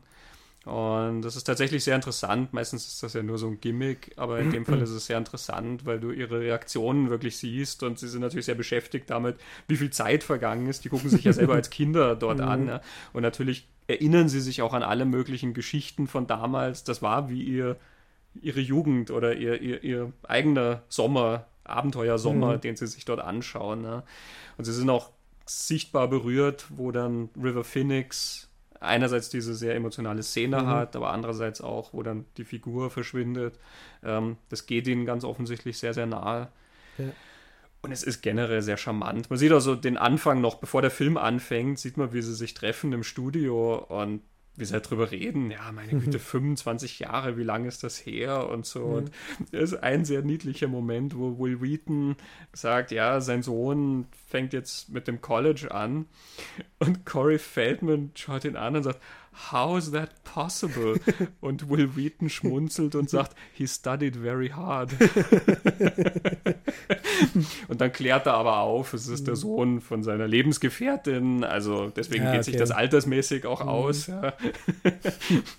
aber du siehst da immer noch diese Freundschaft zwischen denen. Mhm. Ich habe jetzt vergessen, wie lange die sich dann nicht gesehen haben. Vielleicht laufen sie ja. sich eh immer wieder über den Weg, aber einfach diese Vertrautheit auch und gleichzeitig aber auch dieses Zurückdenken an damals. Mhm. Ja. Und Rob Reiner ist dann wirklich wie der Vater für die beiden. Mhm. Der hockt auch dann da wie der Papa zwischen den beiden, ja, und erzählt dann natürlich immer so ein bisschen, was sie da geübt haben und was sie da gemacht haben und so. Also es ist ein, sehr schönes Special dann eigentlich. Mhm. Ähm, wo, wo das aufgegriffen wird, fast, dieses Gefühl mhm. wieder und weitergetragen wird. Ja, und ich habe ja Will Wheaton natürlich hauptsächlich mit Stand By Me verbunden, mhm. aber natürlich auch mit, mit Star Trek, als Wesley Crusher dann so. Aber es ist ja so spannend, was der heute macht. der hat eine, eine Sendung, ich glaube, die, die läuft noch online, die heißt Tabletop, wo er Brettspiele vorstellt. Mhm. Die dann mit seinen Schauspieler, Künstler freien spielt. Und der ist mittlerweile erwachsen und hat einen Vollbart mhm. und ein bisschen zugenommen hat er. Big Bang Theory taucht er ja immer nur auf, aber das ist so quasi der, als, er selber, als er selber, aber das ist mir natürlich dieser Wesley Crusher Bezug. Aber was ich so nett finde, ist, ich habe mir in Erinnerung, dass dieses Kind das auf die Schienen geht. Mhm. Und dann schaut man beim Brettspielespielen zu und der hat eine Freude. Das, das, da kommt dieser kleine Bur, der in ihm nur drinnen ist und den man in diesem Stand-by-Me-Film sieht, dem kann man sich jetzt im Internet anschauen, wie er Karten und Brettspiele mit seinen ganzen freien Spielen, wie er ganz begeistert davor erzählt. Mich freut es vor allen Dingen, dass er diese, diese Beliebtheit wieder erreicht hat, mhm. weil damals bei Star Trek gab es ja sehr viele Fans, die ihn nicht mochten ich habe nie verstanden, mhm. warum, aber ich glaube, das Argument war immer, dass er so ein Vorzeige-Sohnemann ist, ja. also weil er so brav und anständig mhm. letzten Endes ist. Ja. Ähm, ich mochte ihn immer sehr gern, auch natürlich wegen Stand By Me und ich dachte, der hat sehr, mhm. sehr viel am Kasten, aber mhm. er war ja dann lange Zeit auch nicht sehr gefragt und ähm, hat halt nur so dies und das gemacht. Ich weiß, zu der Zeit hat er auch so einen Horrorfilm gemacht, The Curse, aber ja, ich glaube, diese zwei Sachen, Star mhm. Trek und Stand By Me, waren halt so die, die rausgestochen haben er dürfte geschrieben haben, hat Bücher geschrieben oder Sachen geschrieben haben. Und ich habe ihn auf, auf Twitter, ich hm. folge ihm auf Twitter, vor allem wegen dieser Brettspielgeschichte. da habe ich jetzt rausgekriegt, dass er offensichtlich auch Probleme mit Angstzuständen hat und Depressionen und über das äußert er sich dann auch immer sehr, sehr offen, aber auch sehr unterstützend für Leute, die diese Probleme haben. Mhm. Also ich finde es auch spannend, wie er mit sich selbst als diese Figur, die er ja geworden ist, umgeht und mhm wie authentisch und natürlich er da dabei wirkt. Und wenn man sich eben, ich kann es nur empfehlen, diese Variety Oral History, ganz zum Schluss redet er über den Tod von River Phoenix und was er sich denkt. Und da ist er sehr schonungslos und sehr ehrlich und sehr deutlich und flucht da sehr, sehr stark und geht sehr stark auf Leute in dem Business los. Und mhm. ähm, ich glaube, er ist in einer Position, wo er, glaube ich, nicht mehr abhängig ist vom Filmgeschäft. Und er hat sich geschafft, da so weit auszunehmen, dass er sehr ehrlich und, und deutlich drüber reden kann, mhm. was nicht funktioniert. Und ja, also ich merke, dass ich groß geworden bin mit dem. Also der, der ist ja, glaube ich, nicht weit weg von, von, von uns altersmäßig, bin ja. ich mir ein. Und immer, der taucht dann immer wieder mal auf und ist ungefähr so alt, wie, wie ich gerade bin. Das war. Mhm. Ja, ich habe, wie gesagt, auch damals River Phoenix natürlich sehr mhm. gemocht. Ähm, dann Indiana Jones dank Mosquito Coast an der Seite von Harrison Ford, genau, wo er den Sohnemann spielt. Ich habe wirklich sehr viel mit ihm gesehen, mhm. auch Little Nikita und so, mhm. also was immer mir da untergekommen ist, habe ich mir dann eigentlich angeschaut mit dem. Das heißt, Corey Feldman kam dann erst später, wobei, mhm. also River Phoenix ist natürlich eine sehr, sehr tragische Geschichte und ein sehr mhm. großer Verlust. Corey Feldman ist ja wirklich fast, also er ist halt dran vorbeigeschrammt. Genau, ja, also es aber, hätte eine ähnliche Geschichte sein können, nur ähm, erlebt. Ja. Da sind auch dann Drogenabhängigkeiten mhm. und auch wenn du den dann siehst, auch wenn du ihn heute siehst, der hat immer noch dieses Teddyhafte an sich, dass er eigentlich mhm. jemand ist, der, glaube ich, mit sehr, sehr viel zu kämpfen hat. Also mhm. mit sich selber ja. in sich selber sehr viel. Er hat vor ein paar Jahren auch seine Autobiografie veröffentlicht und da geht es dann, glaube ich, auch darum, dass er damals als Kind misshandelt wurde, ja. ähm, also sexuell missbraucht mhm. wurde von Leuten in Hollywood. Ähm, mhm. Er nennt dann zwar keine Namen, aber es dürften bekannte Leute gewesen sein. Er hat ja mit drei schon angefangen, Commercials zu drehen. Ja, der ist also aufgewachsen vor der Kamera. Also ja. er erzählt ja auch in der Stand By Me Doku, dass er sich da sehr wiederfinden mhm. konnte in diesem Troubled Kid, ja. wie er Teddy nennt. Ja, und ja, du siehst ihn heute an und du siehst, das ist wie ein mhm. erwachsener mhm. Teddy. Er hat ja mittlerweile auch so eine musikalische Karriere. Genau. Ähm, hat ein paar CDs über die Jahre schon rausgebracht, aber jetzt seine letzte CD, Angelic to the Core, äh, wo er mit Hip-Hop-Songs und was weiß ich auftritt. Und dann hat er ganz wilde Tanzperformances mit so leicht bekleideten Damen hinten, die seine Angels sind. Und im Internet, also seine erste Performance wurde niedergemacht. Äh, hat einen, einen riesen Tenor quasi an äh, hämischen Kommentaren hervorgerufen. Mhm. Ja. Oder aber irgendwie ist er dann dadurch bekannt wieder geworden oder also hat sehr viel Aufmerksamkeit gekriegt und trägt diese Welle jetzt zu weiteren Performances, wo er jetzt überall auftritt mit diesen Dingern und er, ist wirklich wie so ein, ein zwanghafter Michael Jackson, der da auftritt. Ja. ja. also diese Tanzschritte, die er da hat, ganz in schwarz gekleidet, wie er dasteht. Es ist, es hat was Bizarres an mhm. sich, ja, aber wenn du das siehst und du siehst diesen Teddy, diese Figur, die er da spielt, mhm. da, da, ist eine Linie irgendwo mhm. auch zu spüren eigentlich drin. Ja. Ich glaube, das Casting von diesen Figuren ja. hat auch sehr viel damit zu tun gehabt, was das für, genau. also was für Menschen sind. Genau. Was in ihnen drin ist mhm. und ähm, was sie dem bringen können. Ja.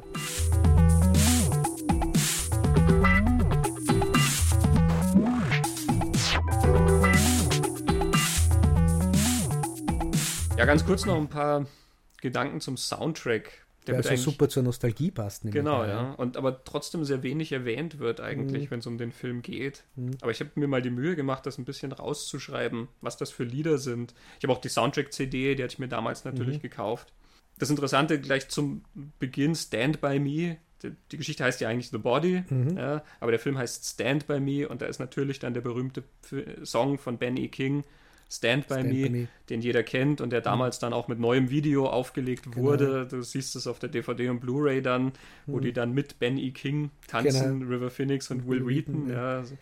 Der Song ist eigentlich 1961 rausgekommen. Genau. Das ist also der eine Song, der aus dieser Zeit fällt. Das ist ein Song, mhm. der erst zwei Jahre später veröffentlicht wurde. Mhm. Und es ist ja eigentlich ein Song, in dem es um eine Mann-Frau-Beziehung genau. geht oder um eine Liebesbeziehung, ja. wenn man es weiterfassen will. Um, ähm, If the sky that we look upon should tumble and fall, and the mountains should crumble to the sea, I won't cry, I won't cry, I won't shed a tear, just as long as you stand, stand by me. Ja.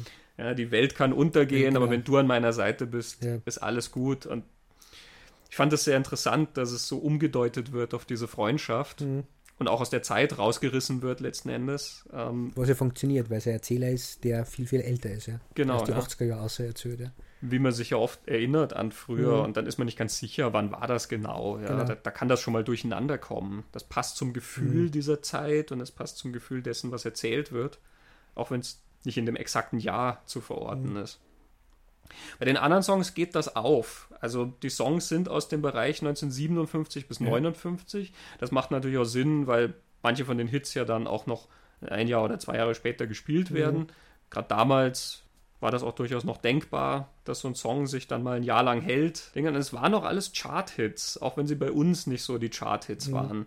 Ähm, also Buddy Holly, den kennt man natürlich auch hier mhm. mit Everyday, der drauf ist. Ähm, war Nummer 3 Hit in Amerika.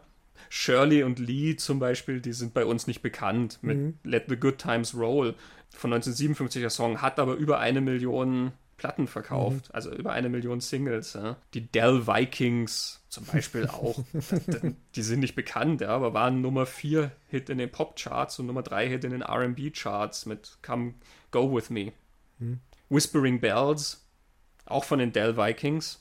Dell ähm, Vikings finde ich super. Ja, The Dell Vikings. Eine ganz komplizierte Bandgeschichte, wenn du dir das mal mhm. durchlesen mhm. willst. Also mit, so eine Gesangsgruppe, wie ja. es ja damals Vocal war. Group, oder? Genau. Ja. Die aber dann auch immer durchgewechselt sind und dann, wenn ich mich richtig erinnere, irgendwelche mussten dann zur Army und wurden dann ausgewechselt. und irgendwann gab es quasi ein komplett andere Dell Vikings und dann hat sich das wieder vermischt und so. Also ähm, schlimmer als jede Metal Group aus Schweden. Äh, Whispering Bells ist tatsächlich schon in American Graffiti und in äh, Diner, also bei uns American ja, Diner, ja. zum Einsatz gekommen. Der hat also diesen Nostalgiefaktor schon mhm. mitgetragen. Ja? Ähm, als immerhin auf Platz 9 von den Pop-Charts gebracht. Und so geht das dann durch. Also auch wenn man diese Songs vielleicht gar nicht mehr unbedingt kennt oder wenn die Performer, The Silhouettes, The Cordettes und so, wenn, mhm. wenn einem die nichts sagen. Aber das waren Songs, die damals wirklich erfolgreich waren und im Radio gelaufen sind. Ja. Und natürlich das auch dann einfangen, diese Zeit. Mhm. Und interessant finde ich, wie es bei Rock'n'Roll ja so oft ist, es geht bei Rock'n'Roll immer um Sex. Fast ja. immer, ja. ja. Also sie erzählen dir Zumindest, was. Zumindest in der Zeit. Sie erzählen dir was von Liebe und von Rebellion und so weiter. Aber es geht total viel um Sex, auch wenn es ein bisschen verkleidet, verkleidet ja. ist, genau. Und so ist das hier dann auch, dass es in vielen von den Songs um die Liebe geht. Und das Spannende ist, dass, finde ich, das sind Themen, die für die Jungs eigentlich noch nicht relevant sind. Ja. Also ich habe so ein paar Textzeilen mir da rausgeschrieben, ja. Ähm, Come on, baby, rock me all night long. Ja. Ja, Shirley and Lee let the good times roll. Wir wissen, was gemeint ist. Die Jungs wissen noch nicht, was gemeint ist. Ja, die, die im, im, Schaukelstuhl hin und her, oder? die Älteren, die Jungs um Kiefer Sutherland, die wissen, was ja. gemeint ist mit Rock, Rock, Me All Night Long. Auch mhm. wenn wir noch nicht wissen, ob sie es vielleicht schon erfahren haben genau. oder ob sie nur mhm. angeben vor ja, ihren genau. Freunden, so cool wie sie tun. Mhm. Ne? Von den Bobettes, Mr. Lee. Ach, Mr. Lee. Here comes Mr. Lee, he's coming for me, he's my lover boy, let's jump for joy. Come on, Mr. Lee, and do your stuff. ich habe gelesen, dass der Song, also dass die Bobettes eigentlich über ihren Lehrer in der fünften Klasse gesungen haben. Also das macht es dann nochmal zu einer schöneren Fantasie fast. ähm, also die Mädels, die da singen über ja. den Fashion-Lehrer, aber trotzdem, das sind so Mitsing-Songs und die Jungs, Jungs singen ja dann noch zum Beispiel Lollipop im mhm. Film mit, ja, Lollipop, Lollipop. Ja. Mit dem schönen Plop-Geräusch. Mhm. Ja. Man kann das alles schön mitsingen, ohne dass man weiß, worum es geht. Mhm. Und ich finde, das passt zu dieser Schwelle, ja, dass sie so kurz davor sind, mhm. dass sie begreifen, worum es da eigentlich geht. Ja. Der einzige Song, der wirklich zu ihnen passt, ist Yakety Yak von den Coasters. Mhm. Don't go back. Yeah. Just finish cleaning up your room. Let's see that dust fly with that broom. Get all that garbage out of sight, or you don't go out Friday night. da haben es vielleicht noch einen Bezug zu, äh, wenn man sein Zimmer nicht aufräumt, genau. dann. Und ich finde, es funktioniert aber auch auf der anderen Ebene, nicht nur, dass für die Kinder passt in ärmerer Welt, sondern auch für den Zuschauer. Die, diese Musik wirkt automatisch nostalgisch. Mhm. Ähm, Richard Dreyfuss erzählt auf der Doku, dass die Sachen, die die, die Kinder da diskutieren, die Songs, die es horchen und diese Songs tauchen ja in der Novelle schon auf. Also King schreibt sowieso immer wieder mhm. Songtitel und, und, und Musiker ein in seine Geschichten. Aber Dreyfus sagt, das war für ihn so. Er und Rob Reiner kennen sich ja schon seit, seit sie jung sind und genau diese Diskussionen haben es geführt und Rob Reiner hat erkannt, das, was er für ein einzigartiges, ihm gehöriges Erlebnis empfunden hat, ist eigentlich ein universelles Erlebnis von ganz, ganz vielen. Und so funktioniert das dann natürlich auch für Leute aus der Zeit, die Kinder waren in der Zeit oder mit dieser Musik groß geworden sind. Aber es funktioniert ja auch für mich, weil ich bin viel später auf die Welt gekommen, mhm. weil das nur eine, Phase ist, wo diese Musik, die da aus Amerika kommt, diese Unschuld noch mittragen hat. Das war, glaube ich, nur wo, wo Amerika noch unschuldig war, könnte man mhm. sagen. Und das, was da entstanden ist, und auch wo der Rock'n'Roll noch unschuldig war, wo das einfach nette Geschichten wie eben verkleidet waren. Ja. Mhm. Die Rolling Stones haben dann schon Let's Spend the Night Together gesungen, da bleibt dann nicht mehr viel Verkleidung über. Und dann wird sie dunkler und dunkler und dunkler, also Anfang der 60er Jahre. Und so funktioniert es auf so vielen Ebenen, dass diese Musik, die in diese schöne, unschuldige Nostalgie Ära packt, finde ich. Aber eben, wie du sagst, es geht ja um diese Schwelle schon. Mhm. Finde ich, find ich interessant, dass das auf so viele Ecken funktioniert und passt, für so viele Leute passt. Leute, die dabei waren, für die Kinder und aber auch für, für Leute, die nie dabei waren und nicht diese Kinder sind. Mhm. Ja, eins, weil du die Geschichte erzählt hast, in der ja auch Songs erwähnt werden. Mhm. King erwähnt ja sogar noch andere Songs, ja, dann er erwähnt viel mehr, die auch wirklich querbeet dann gehen, also die auch aus der heutigen Perspektive drauf sind. Aber was ich ganz witzig finde, weil du Springsteen erwähnt hast mhm. in dieser Zeit. Ähm, ich weiß nicht, ob es im Original auch drin ist, aber ich hatte das Gefühl, dass er diese Springsteen-Anspielung sogar drin hat, weil er schreibt von der Dunkelheit am Rande der genau, Stadt. Das ist im Buch drin, ja. ja. Und mhm. also wenn das so übersetzt ist, wie ich glaube, ja. dass es übersetzt ist, dann ist das ja genau diese Springsteen-Referenz, genau. die du ja auch meintest. Springsteen erzählt von genau diesen Sachen. Genau, The Darkness on the Edge of Town, genau. Mhm. Ja. Und was, was ich auch spannend finde, wenn wir jetzt von der Unschuld geredet haben, also im Buch, im Originalbuch haben wir diese Geschichten, sind nach den Jahreszeiten geordnet. Uh, Stand By Me ist jetzt als Film das Geheimnis eines Sommers, ist der, der Untertitel, mhm. ist der Sommerfilm. Im Buch ist es aber die Herbstgeschichte. Auf Deutsch ist es ähm, die Leiche, also Herbstsonate. Und im Englischen ist der Untertitel Fall from Innocence. Mhm. The Body Fall from Innocence. Ja. Ja. Macht natürlich Sinn. Ja.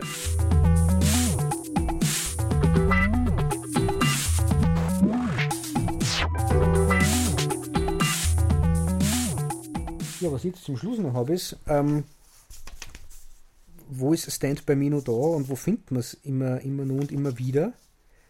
äh, so die Nachwirkungen von diesem Film, der recht mhm. erfolgreich war, am Boxoffice damals recht erfolgreich war. Also mein, mein Erleben ist das, für mich ist das so ein persönlicher Film, den nicht viele Leute gesehen haben und kennen. Ich kenne mhm. ganz wenige, die diesen Film gesehen haben und dann nur viel weniger, die dann also begeistert sind davon, wie ich. Für mich ist das sowas, so ein kleiner, ein kleiner Schatz eben, so mhm. wie wir da immer bezeichnet. Aber ich habe dann doch ein paar Sachen gefunden, zu was der Film geführt hat. Zuerst einmal hat dazu geführt, dass Rob Reiner eine Produktionsfirma gegründet hat, die Castle Rock Entertainment heißt und die über Jahre, Jahre, Jahre sehr erfolgreich, sehr gute und sehr interessante Filme gemacht hat. Mhm. Also nicht nur er, sondern auch ganz viele andere. Da gehört Before Sunrise dazu und die Fortsetzungen, mehrere King-Verfilmungen, City Slickers, eine Frage der Ehre und so weiter und so fort. Die haben einen recht guten Run gehabt über die Jahre. Castle genau, Rock Frage der Ehre ist sogar er selber. Genau, Rob Reiner. Genau. Ist dann jetzt dann Warner verkauft worden vor ein paar Jahren. Es gibt ähm, in Pokémon habe ich gefunden. eine Anspielung auf, auf Stand By Me, wo die, die Hauptfigur kann man irgendwo hinsteuern, man kann in den Fernseher reinschauen und in dem Fernseher steht, there's a movie on TV. Four boys are walking on railroad tracks. es gibt eine Simpsons-Episode, am naheliegendsten ist Stranger Things, die Netflix-Serie, wo tatsächlich dieser, dieser Shot drinnen ist, wo, wo die Kinder zu zweit auf den Zugleisen gängen und da ist ja der, der Shot so, dass man im Vordergrund zwar sieht, die sich unterhalten mhm. und im Hintergrund sieht man in der Perspektive die zwei anderen, die Stück weiter hingehen. Genau diesen Shot hast du in Stranger Things auch drin. Es gibt da dann Aussagen von diesen Machern von Stranger Things, dass es bei, dass die Schauspieler beim Casting Stand by Me Szenen spielen haben müssen mhm. Und so. Das, da spiegelt sich das dann schon so auf mehreren Ebenen, oder? Mhm. Das ist die Nostalgie nach der Nostalgie, äh, wo das dann immer weiter zurückreicht, äh, quasi. Also die beiden, die, die Duffer Brothers, die diesen, diese Serie machen und im Oktober kommt ja die zweite Staffel, haben wir gesagt, eine Idee von Stranger Things war immer, es soll so ausschauen, wie wenn Steven Spielberg ein Stephen King Buch verfilmt wird. So. Dann gibt es einen Film, der Mad heißt, von Jeff Nichols, wo es auch darum geht, dass Burschen, die sind ein bisschen öder als die in, in Stand By Me, auf so einer Insel, die wohnen am Meer, auf so einer Insel Matthew McConaughey treffen, der ist ein geflogener Sträfling und so, also der Probleme gehabt hat, Jeff Nichols diesen Film irgendwie zu verkaufen und der dann gesagt hat, naja, es ist quasi ein remade Stand by Me. Also er, er, gibt dazu, dass er diese Referenz von Anfang an gehabt hat. Mhm. Ähm, Jordan Falk Roberts, von dem wir geredet haben, wie wir King Kong, äh, Skull Island besprochen haben, hat davor einen Film gemacht, der heißt Kings of Summer, über den er sagt, I always described it as a postmodern stand by me. That was a generation of kids who could do that stuff. Our generation can't. We would never survive out there. Hm. Und in Kings of Summer geht es darum, dass sie drei oder vier Burschen, ich habe jetzt nicht mehr im Kopf, ein Baumhaus bauen im Mhm. Wald und dort leben wollen. Und nur viel netter finde ich aber dann den Stand By Me Day in Brownsville, dort wo die Dreharbeiten waren. Da gibt es jetzt jährlich im Juli ein Stand By Me Day, wo der Film gezeigt wird, wo Autos so geparkt werden, also die echten Autos aus dem Film, dort wo sie im Film gestanden sind. Es gibt Walking Tours zu den Locations, es gibt ein Blueberry Pasteten Wettessen Contest und ich hoffe ohne das Gekotze. Ich wollte gerade fragen. Es gibt den Penny, den Vern findet. Am, am Ende geht er ja, wie sie Mhm. die Kinder trennen, findet auf der Straße einen Penny und hebt ihn auf. Und dort auf der Straße ist tatsächlich ein Penny eingelassen worden in den Asphalt, kann man, kann man sich anschauen. Äh, es gibt der Ray Brower, Ray Brower ist der verstorbene Junge, ein, ein Memorial Walk, wo man quasi dorthin geht, wo das gefilmt worden ist, dass die, die Kinder diese Leiche finden. Und dieses Baumhaus kann man sich anschauen, das die da haben. Und da habe ich irgendwo so eine nette Geschichte gefunden, dass eines Tages dort nach diesem Day wäre eine a can full of pennies, also ein, ein, also Mhm. ein Glas full of pennies gefunden, das was Vern sucht, hat ein Fan dort hinterlassen. ja, finde ich eine nette Geschichte. Für so ein kleines Ding, das 7,5 Millionen gekostet hat damals. Ja, Äh, aber ich glaube schon durchaus wahrgenommen wurde groß. Es ist nur, dass er heute halt, man muss Ja. ihn, glaube ich, heute wirklich eher finden, weil Ja, diejenigen, die mit dabei sind, einfach auch jetzt nicht die großen Stars, in Ja. Klammern, mehr sind. Mhm. Auch Rob Reiner hat jetzt nicht mehr so das, hm, das Händchen, sage ich mal, ja, dass der Mhm. noch so, macht ja immer weiter Filme, ja, ähm, aber die laufen immer so unter ferner Liefen hm, dann irgendwie. Und ich meine, klar, Will Wheaton ist dann schon bekannt, aber eben dann für Star Trek natürlich. ja. Wenn man, wenn man immer so, so diese Listen und Erwähnungen, die, die großen Filme der 80er, da taucht Stand By Me ja dann selten auf. Ja, Es er ist damals gut gelaufen und auch sehr gut besprochen worden, das stimmt, ja. Und er hat auch für diese vier Burschen dann auch so, so der Schritt in die, in die Karriere für ganz, ganz viel. mhm. Aber irgendwo, Naja, gut, ich meine, er ist offensichtlich immer noch präsent, eben weil, wie Mhm. gesagt, immer wieder diese DVD und Blu-ray und sonst was Mhm. Neuauflagen kommen. Also der erscheint regelmäßig neu sozusagen. Das heißt, da muss der Mhm. Markt auch dafür da sein. Ähm, ich hoffe, er lebt nicht nur von der Nostalgie, Mhm. dass das sozusagen immer nur Leute wie ich sind, die ihn dann jedes Mal neu kaufen. Sondern es gibt vielleicht auch Leute, die ihn dann neu entdecken. Das hoffe ich sehr. Aber natürlich hat er das Problem, in Anführungszeichen, dass er so schwer jemandem ans Herz zu legen ist, wenn man einfach nur versucht zu erzählen, worum geht's da. Ja. Also man, man muss irgendwie, das ist ein Film, den zeigt man irgendwie. Also ich habe die Erfahrung gemacht, ich zeige ihn dann auch oft sehr gern. Mhm. Für mich ist es quasi einer der großen Klassiker, ja. Ja. weil Ja. für mich ist der Film so wichtig. Ähm, und ich zeige ihn dann einfach her und ich sage, es ist ein ganz wunderbarer Film, geht es Mhm. viel um Freundschaft, Erwachsenwerden und so weiter. Und, ne, und wenn quasi das Vertrauen da ist, hey, ich zeige jetzt da keinen Blödsinn, Mhm. ja, da kommt jetzt nicht Turtles 3 oder so, dann kommt Turtles 3. Vielleicht sind die Leute gar nicht böse, wenn ich Turtles 3 Vielleicht. zeige. Das ist natürlich auch möglich. Vielleicht. Aber ich merke dann schon, die, die Leute reagieren auf den Film. Er ist immer noch sehr, sehr packend. Er ist ja auch total zeitlos. Total. Da ist nichts dran, was Hm. so zeitgebunden wäre oder was man auch unbedingt in einem bestimmten Alter gesehen haben muss. Ja. Was ja bei anderen Filmen oft der Fall Mhm. ist, ähm, die man vielleicht in seiner Jugend gesehen hat. Und man muss aber genauso jung gewesen sein, Hm. um diese Begeisterung dafür zu haben. Ne? Was ich spannend gefunden habe, ist, das hat meine Frau gesagt, ich hab, wir haben Stranger Things angeschaut gemeinsam und hat uns beide total gut gefallen. Und dann habe ich vor kurzem erzählt, hey, da kommt jetzt eine zweite Staffel. Und sie hat gesagt, ah, da freut sie sich, aber sie findet es spannend, so Geschichten werden weniger erzählt, wo Kinder die Hauptfiguren sind, Hm. dieses Alter. Und ich habe dann überlegt, ist das so? Ist das tatsächlich so? Weil in meiner Erinnerung vor immer ganz viel so, viel, also E.T. und die Goonies und Explorers und Stand By Me und, und, und da gibt es ja Lucas und so weiter und so ja. fort. Also dieses Alter ist ja vor allem in die 80er Jahre, in meinem Aufwachsen, die Sachen, die ich gesehen habe, habe ich ganz oft solche Geschichten ja. gesehen. Und jetzt ist das nicht mehr so. Und dann habe ich mich gefragt, na, ist das wirklich so? Ich weiß nicht genau. Also du hast Harry Potter erwähnt, ja, da hat man das natürlich drin, Mhm. wobei die Konzeption da ein bisschen andere ist. Aber es ist tatsächlich was, was ein wenig weggerutscht ist, dass Erwachsene sich solche Geschichten anschauen können, weil es einer auch was erzählt. Ich glaube, das ist ja der Unterschied, dass Stand By Me nicht eine Kindergeschichte ist, weil es gibt natürlich Ja. Filme für Kinder, wo dann die so alt sind. ja, Vorstadtkrokodile, Und, 300. Ja, die wilden so. Kerle und so. Also ich meine nicht 300 den Film, sondern. Ja. Aber dass, dass das auch für Erwachsene eine Geschichte ist, die was draus ziehen können, das hat es damals mehr gegeben, büde mir ein, als es heutzutage gibt. Und das mag vielleicht dazu beitragen, dass sowas wie Stranger Things eben so einschlagt, aber ich glaube auch, dass da ganz viel Nostalgie eine Rolle spielt. Aber un ungeachtet ja. dessen, es, es, ist ja jetzt was Spezielles und damals hat es das, finde ich, mehr gegeben. Dann habe ich überlegt, King macht solche Sachen ja auch nimmer.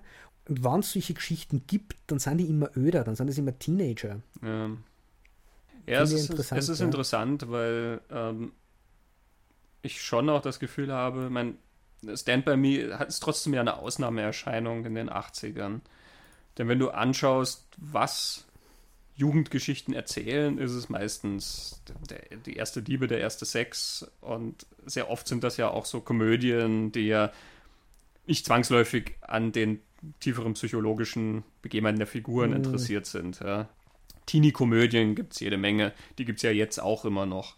Und wahrscheinlich gibt es auch immer noch, die, die noch nicht ganz im Teenageralter sind, so wie du gesagt hast, ja, die halt für Kinder sind. Ja. Und, so. und ich glaube, in den 80ern Natürlich fallen einem da jetzt so eine Reihe ein, wo Kinder die Hauptrolle haben, aber ich glaube auch damals waren Geschichten mit Jugendlichen hauptsächlich solche eben so Comedies, hm. die halt einfach jung sind und für junge Leute gemacht sind und das ist halt das, was dann später American Pie war, gab es halt damals dann als Porkies oder als ja, genau. ähm, äh, Eis am Stiel. Und Eis am Stiel und äh, Class und ja. was immer alles gab, Filme eben wie Stand By Me oder auch wie Lucas, die eigentlich auch von den Schwierigkeiten des Erwachsenwerdens erzählt haben und sowas waren auch damals dann eigentlich sehr selten.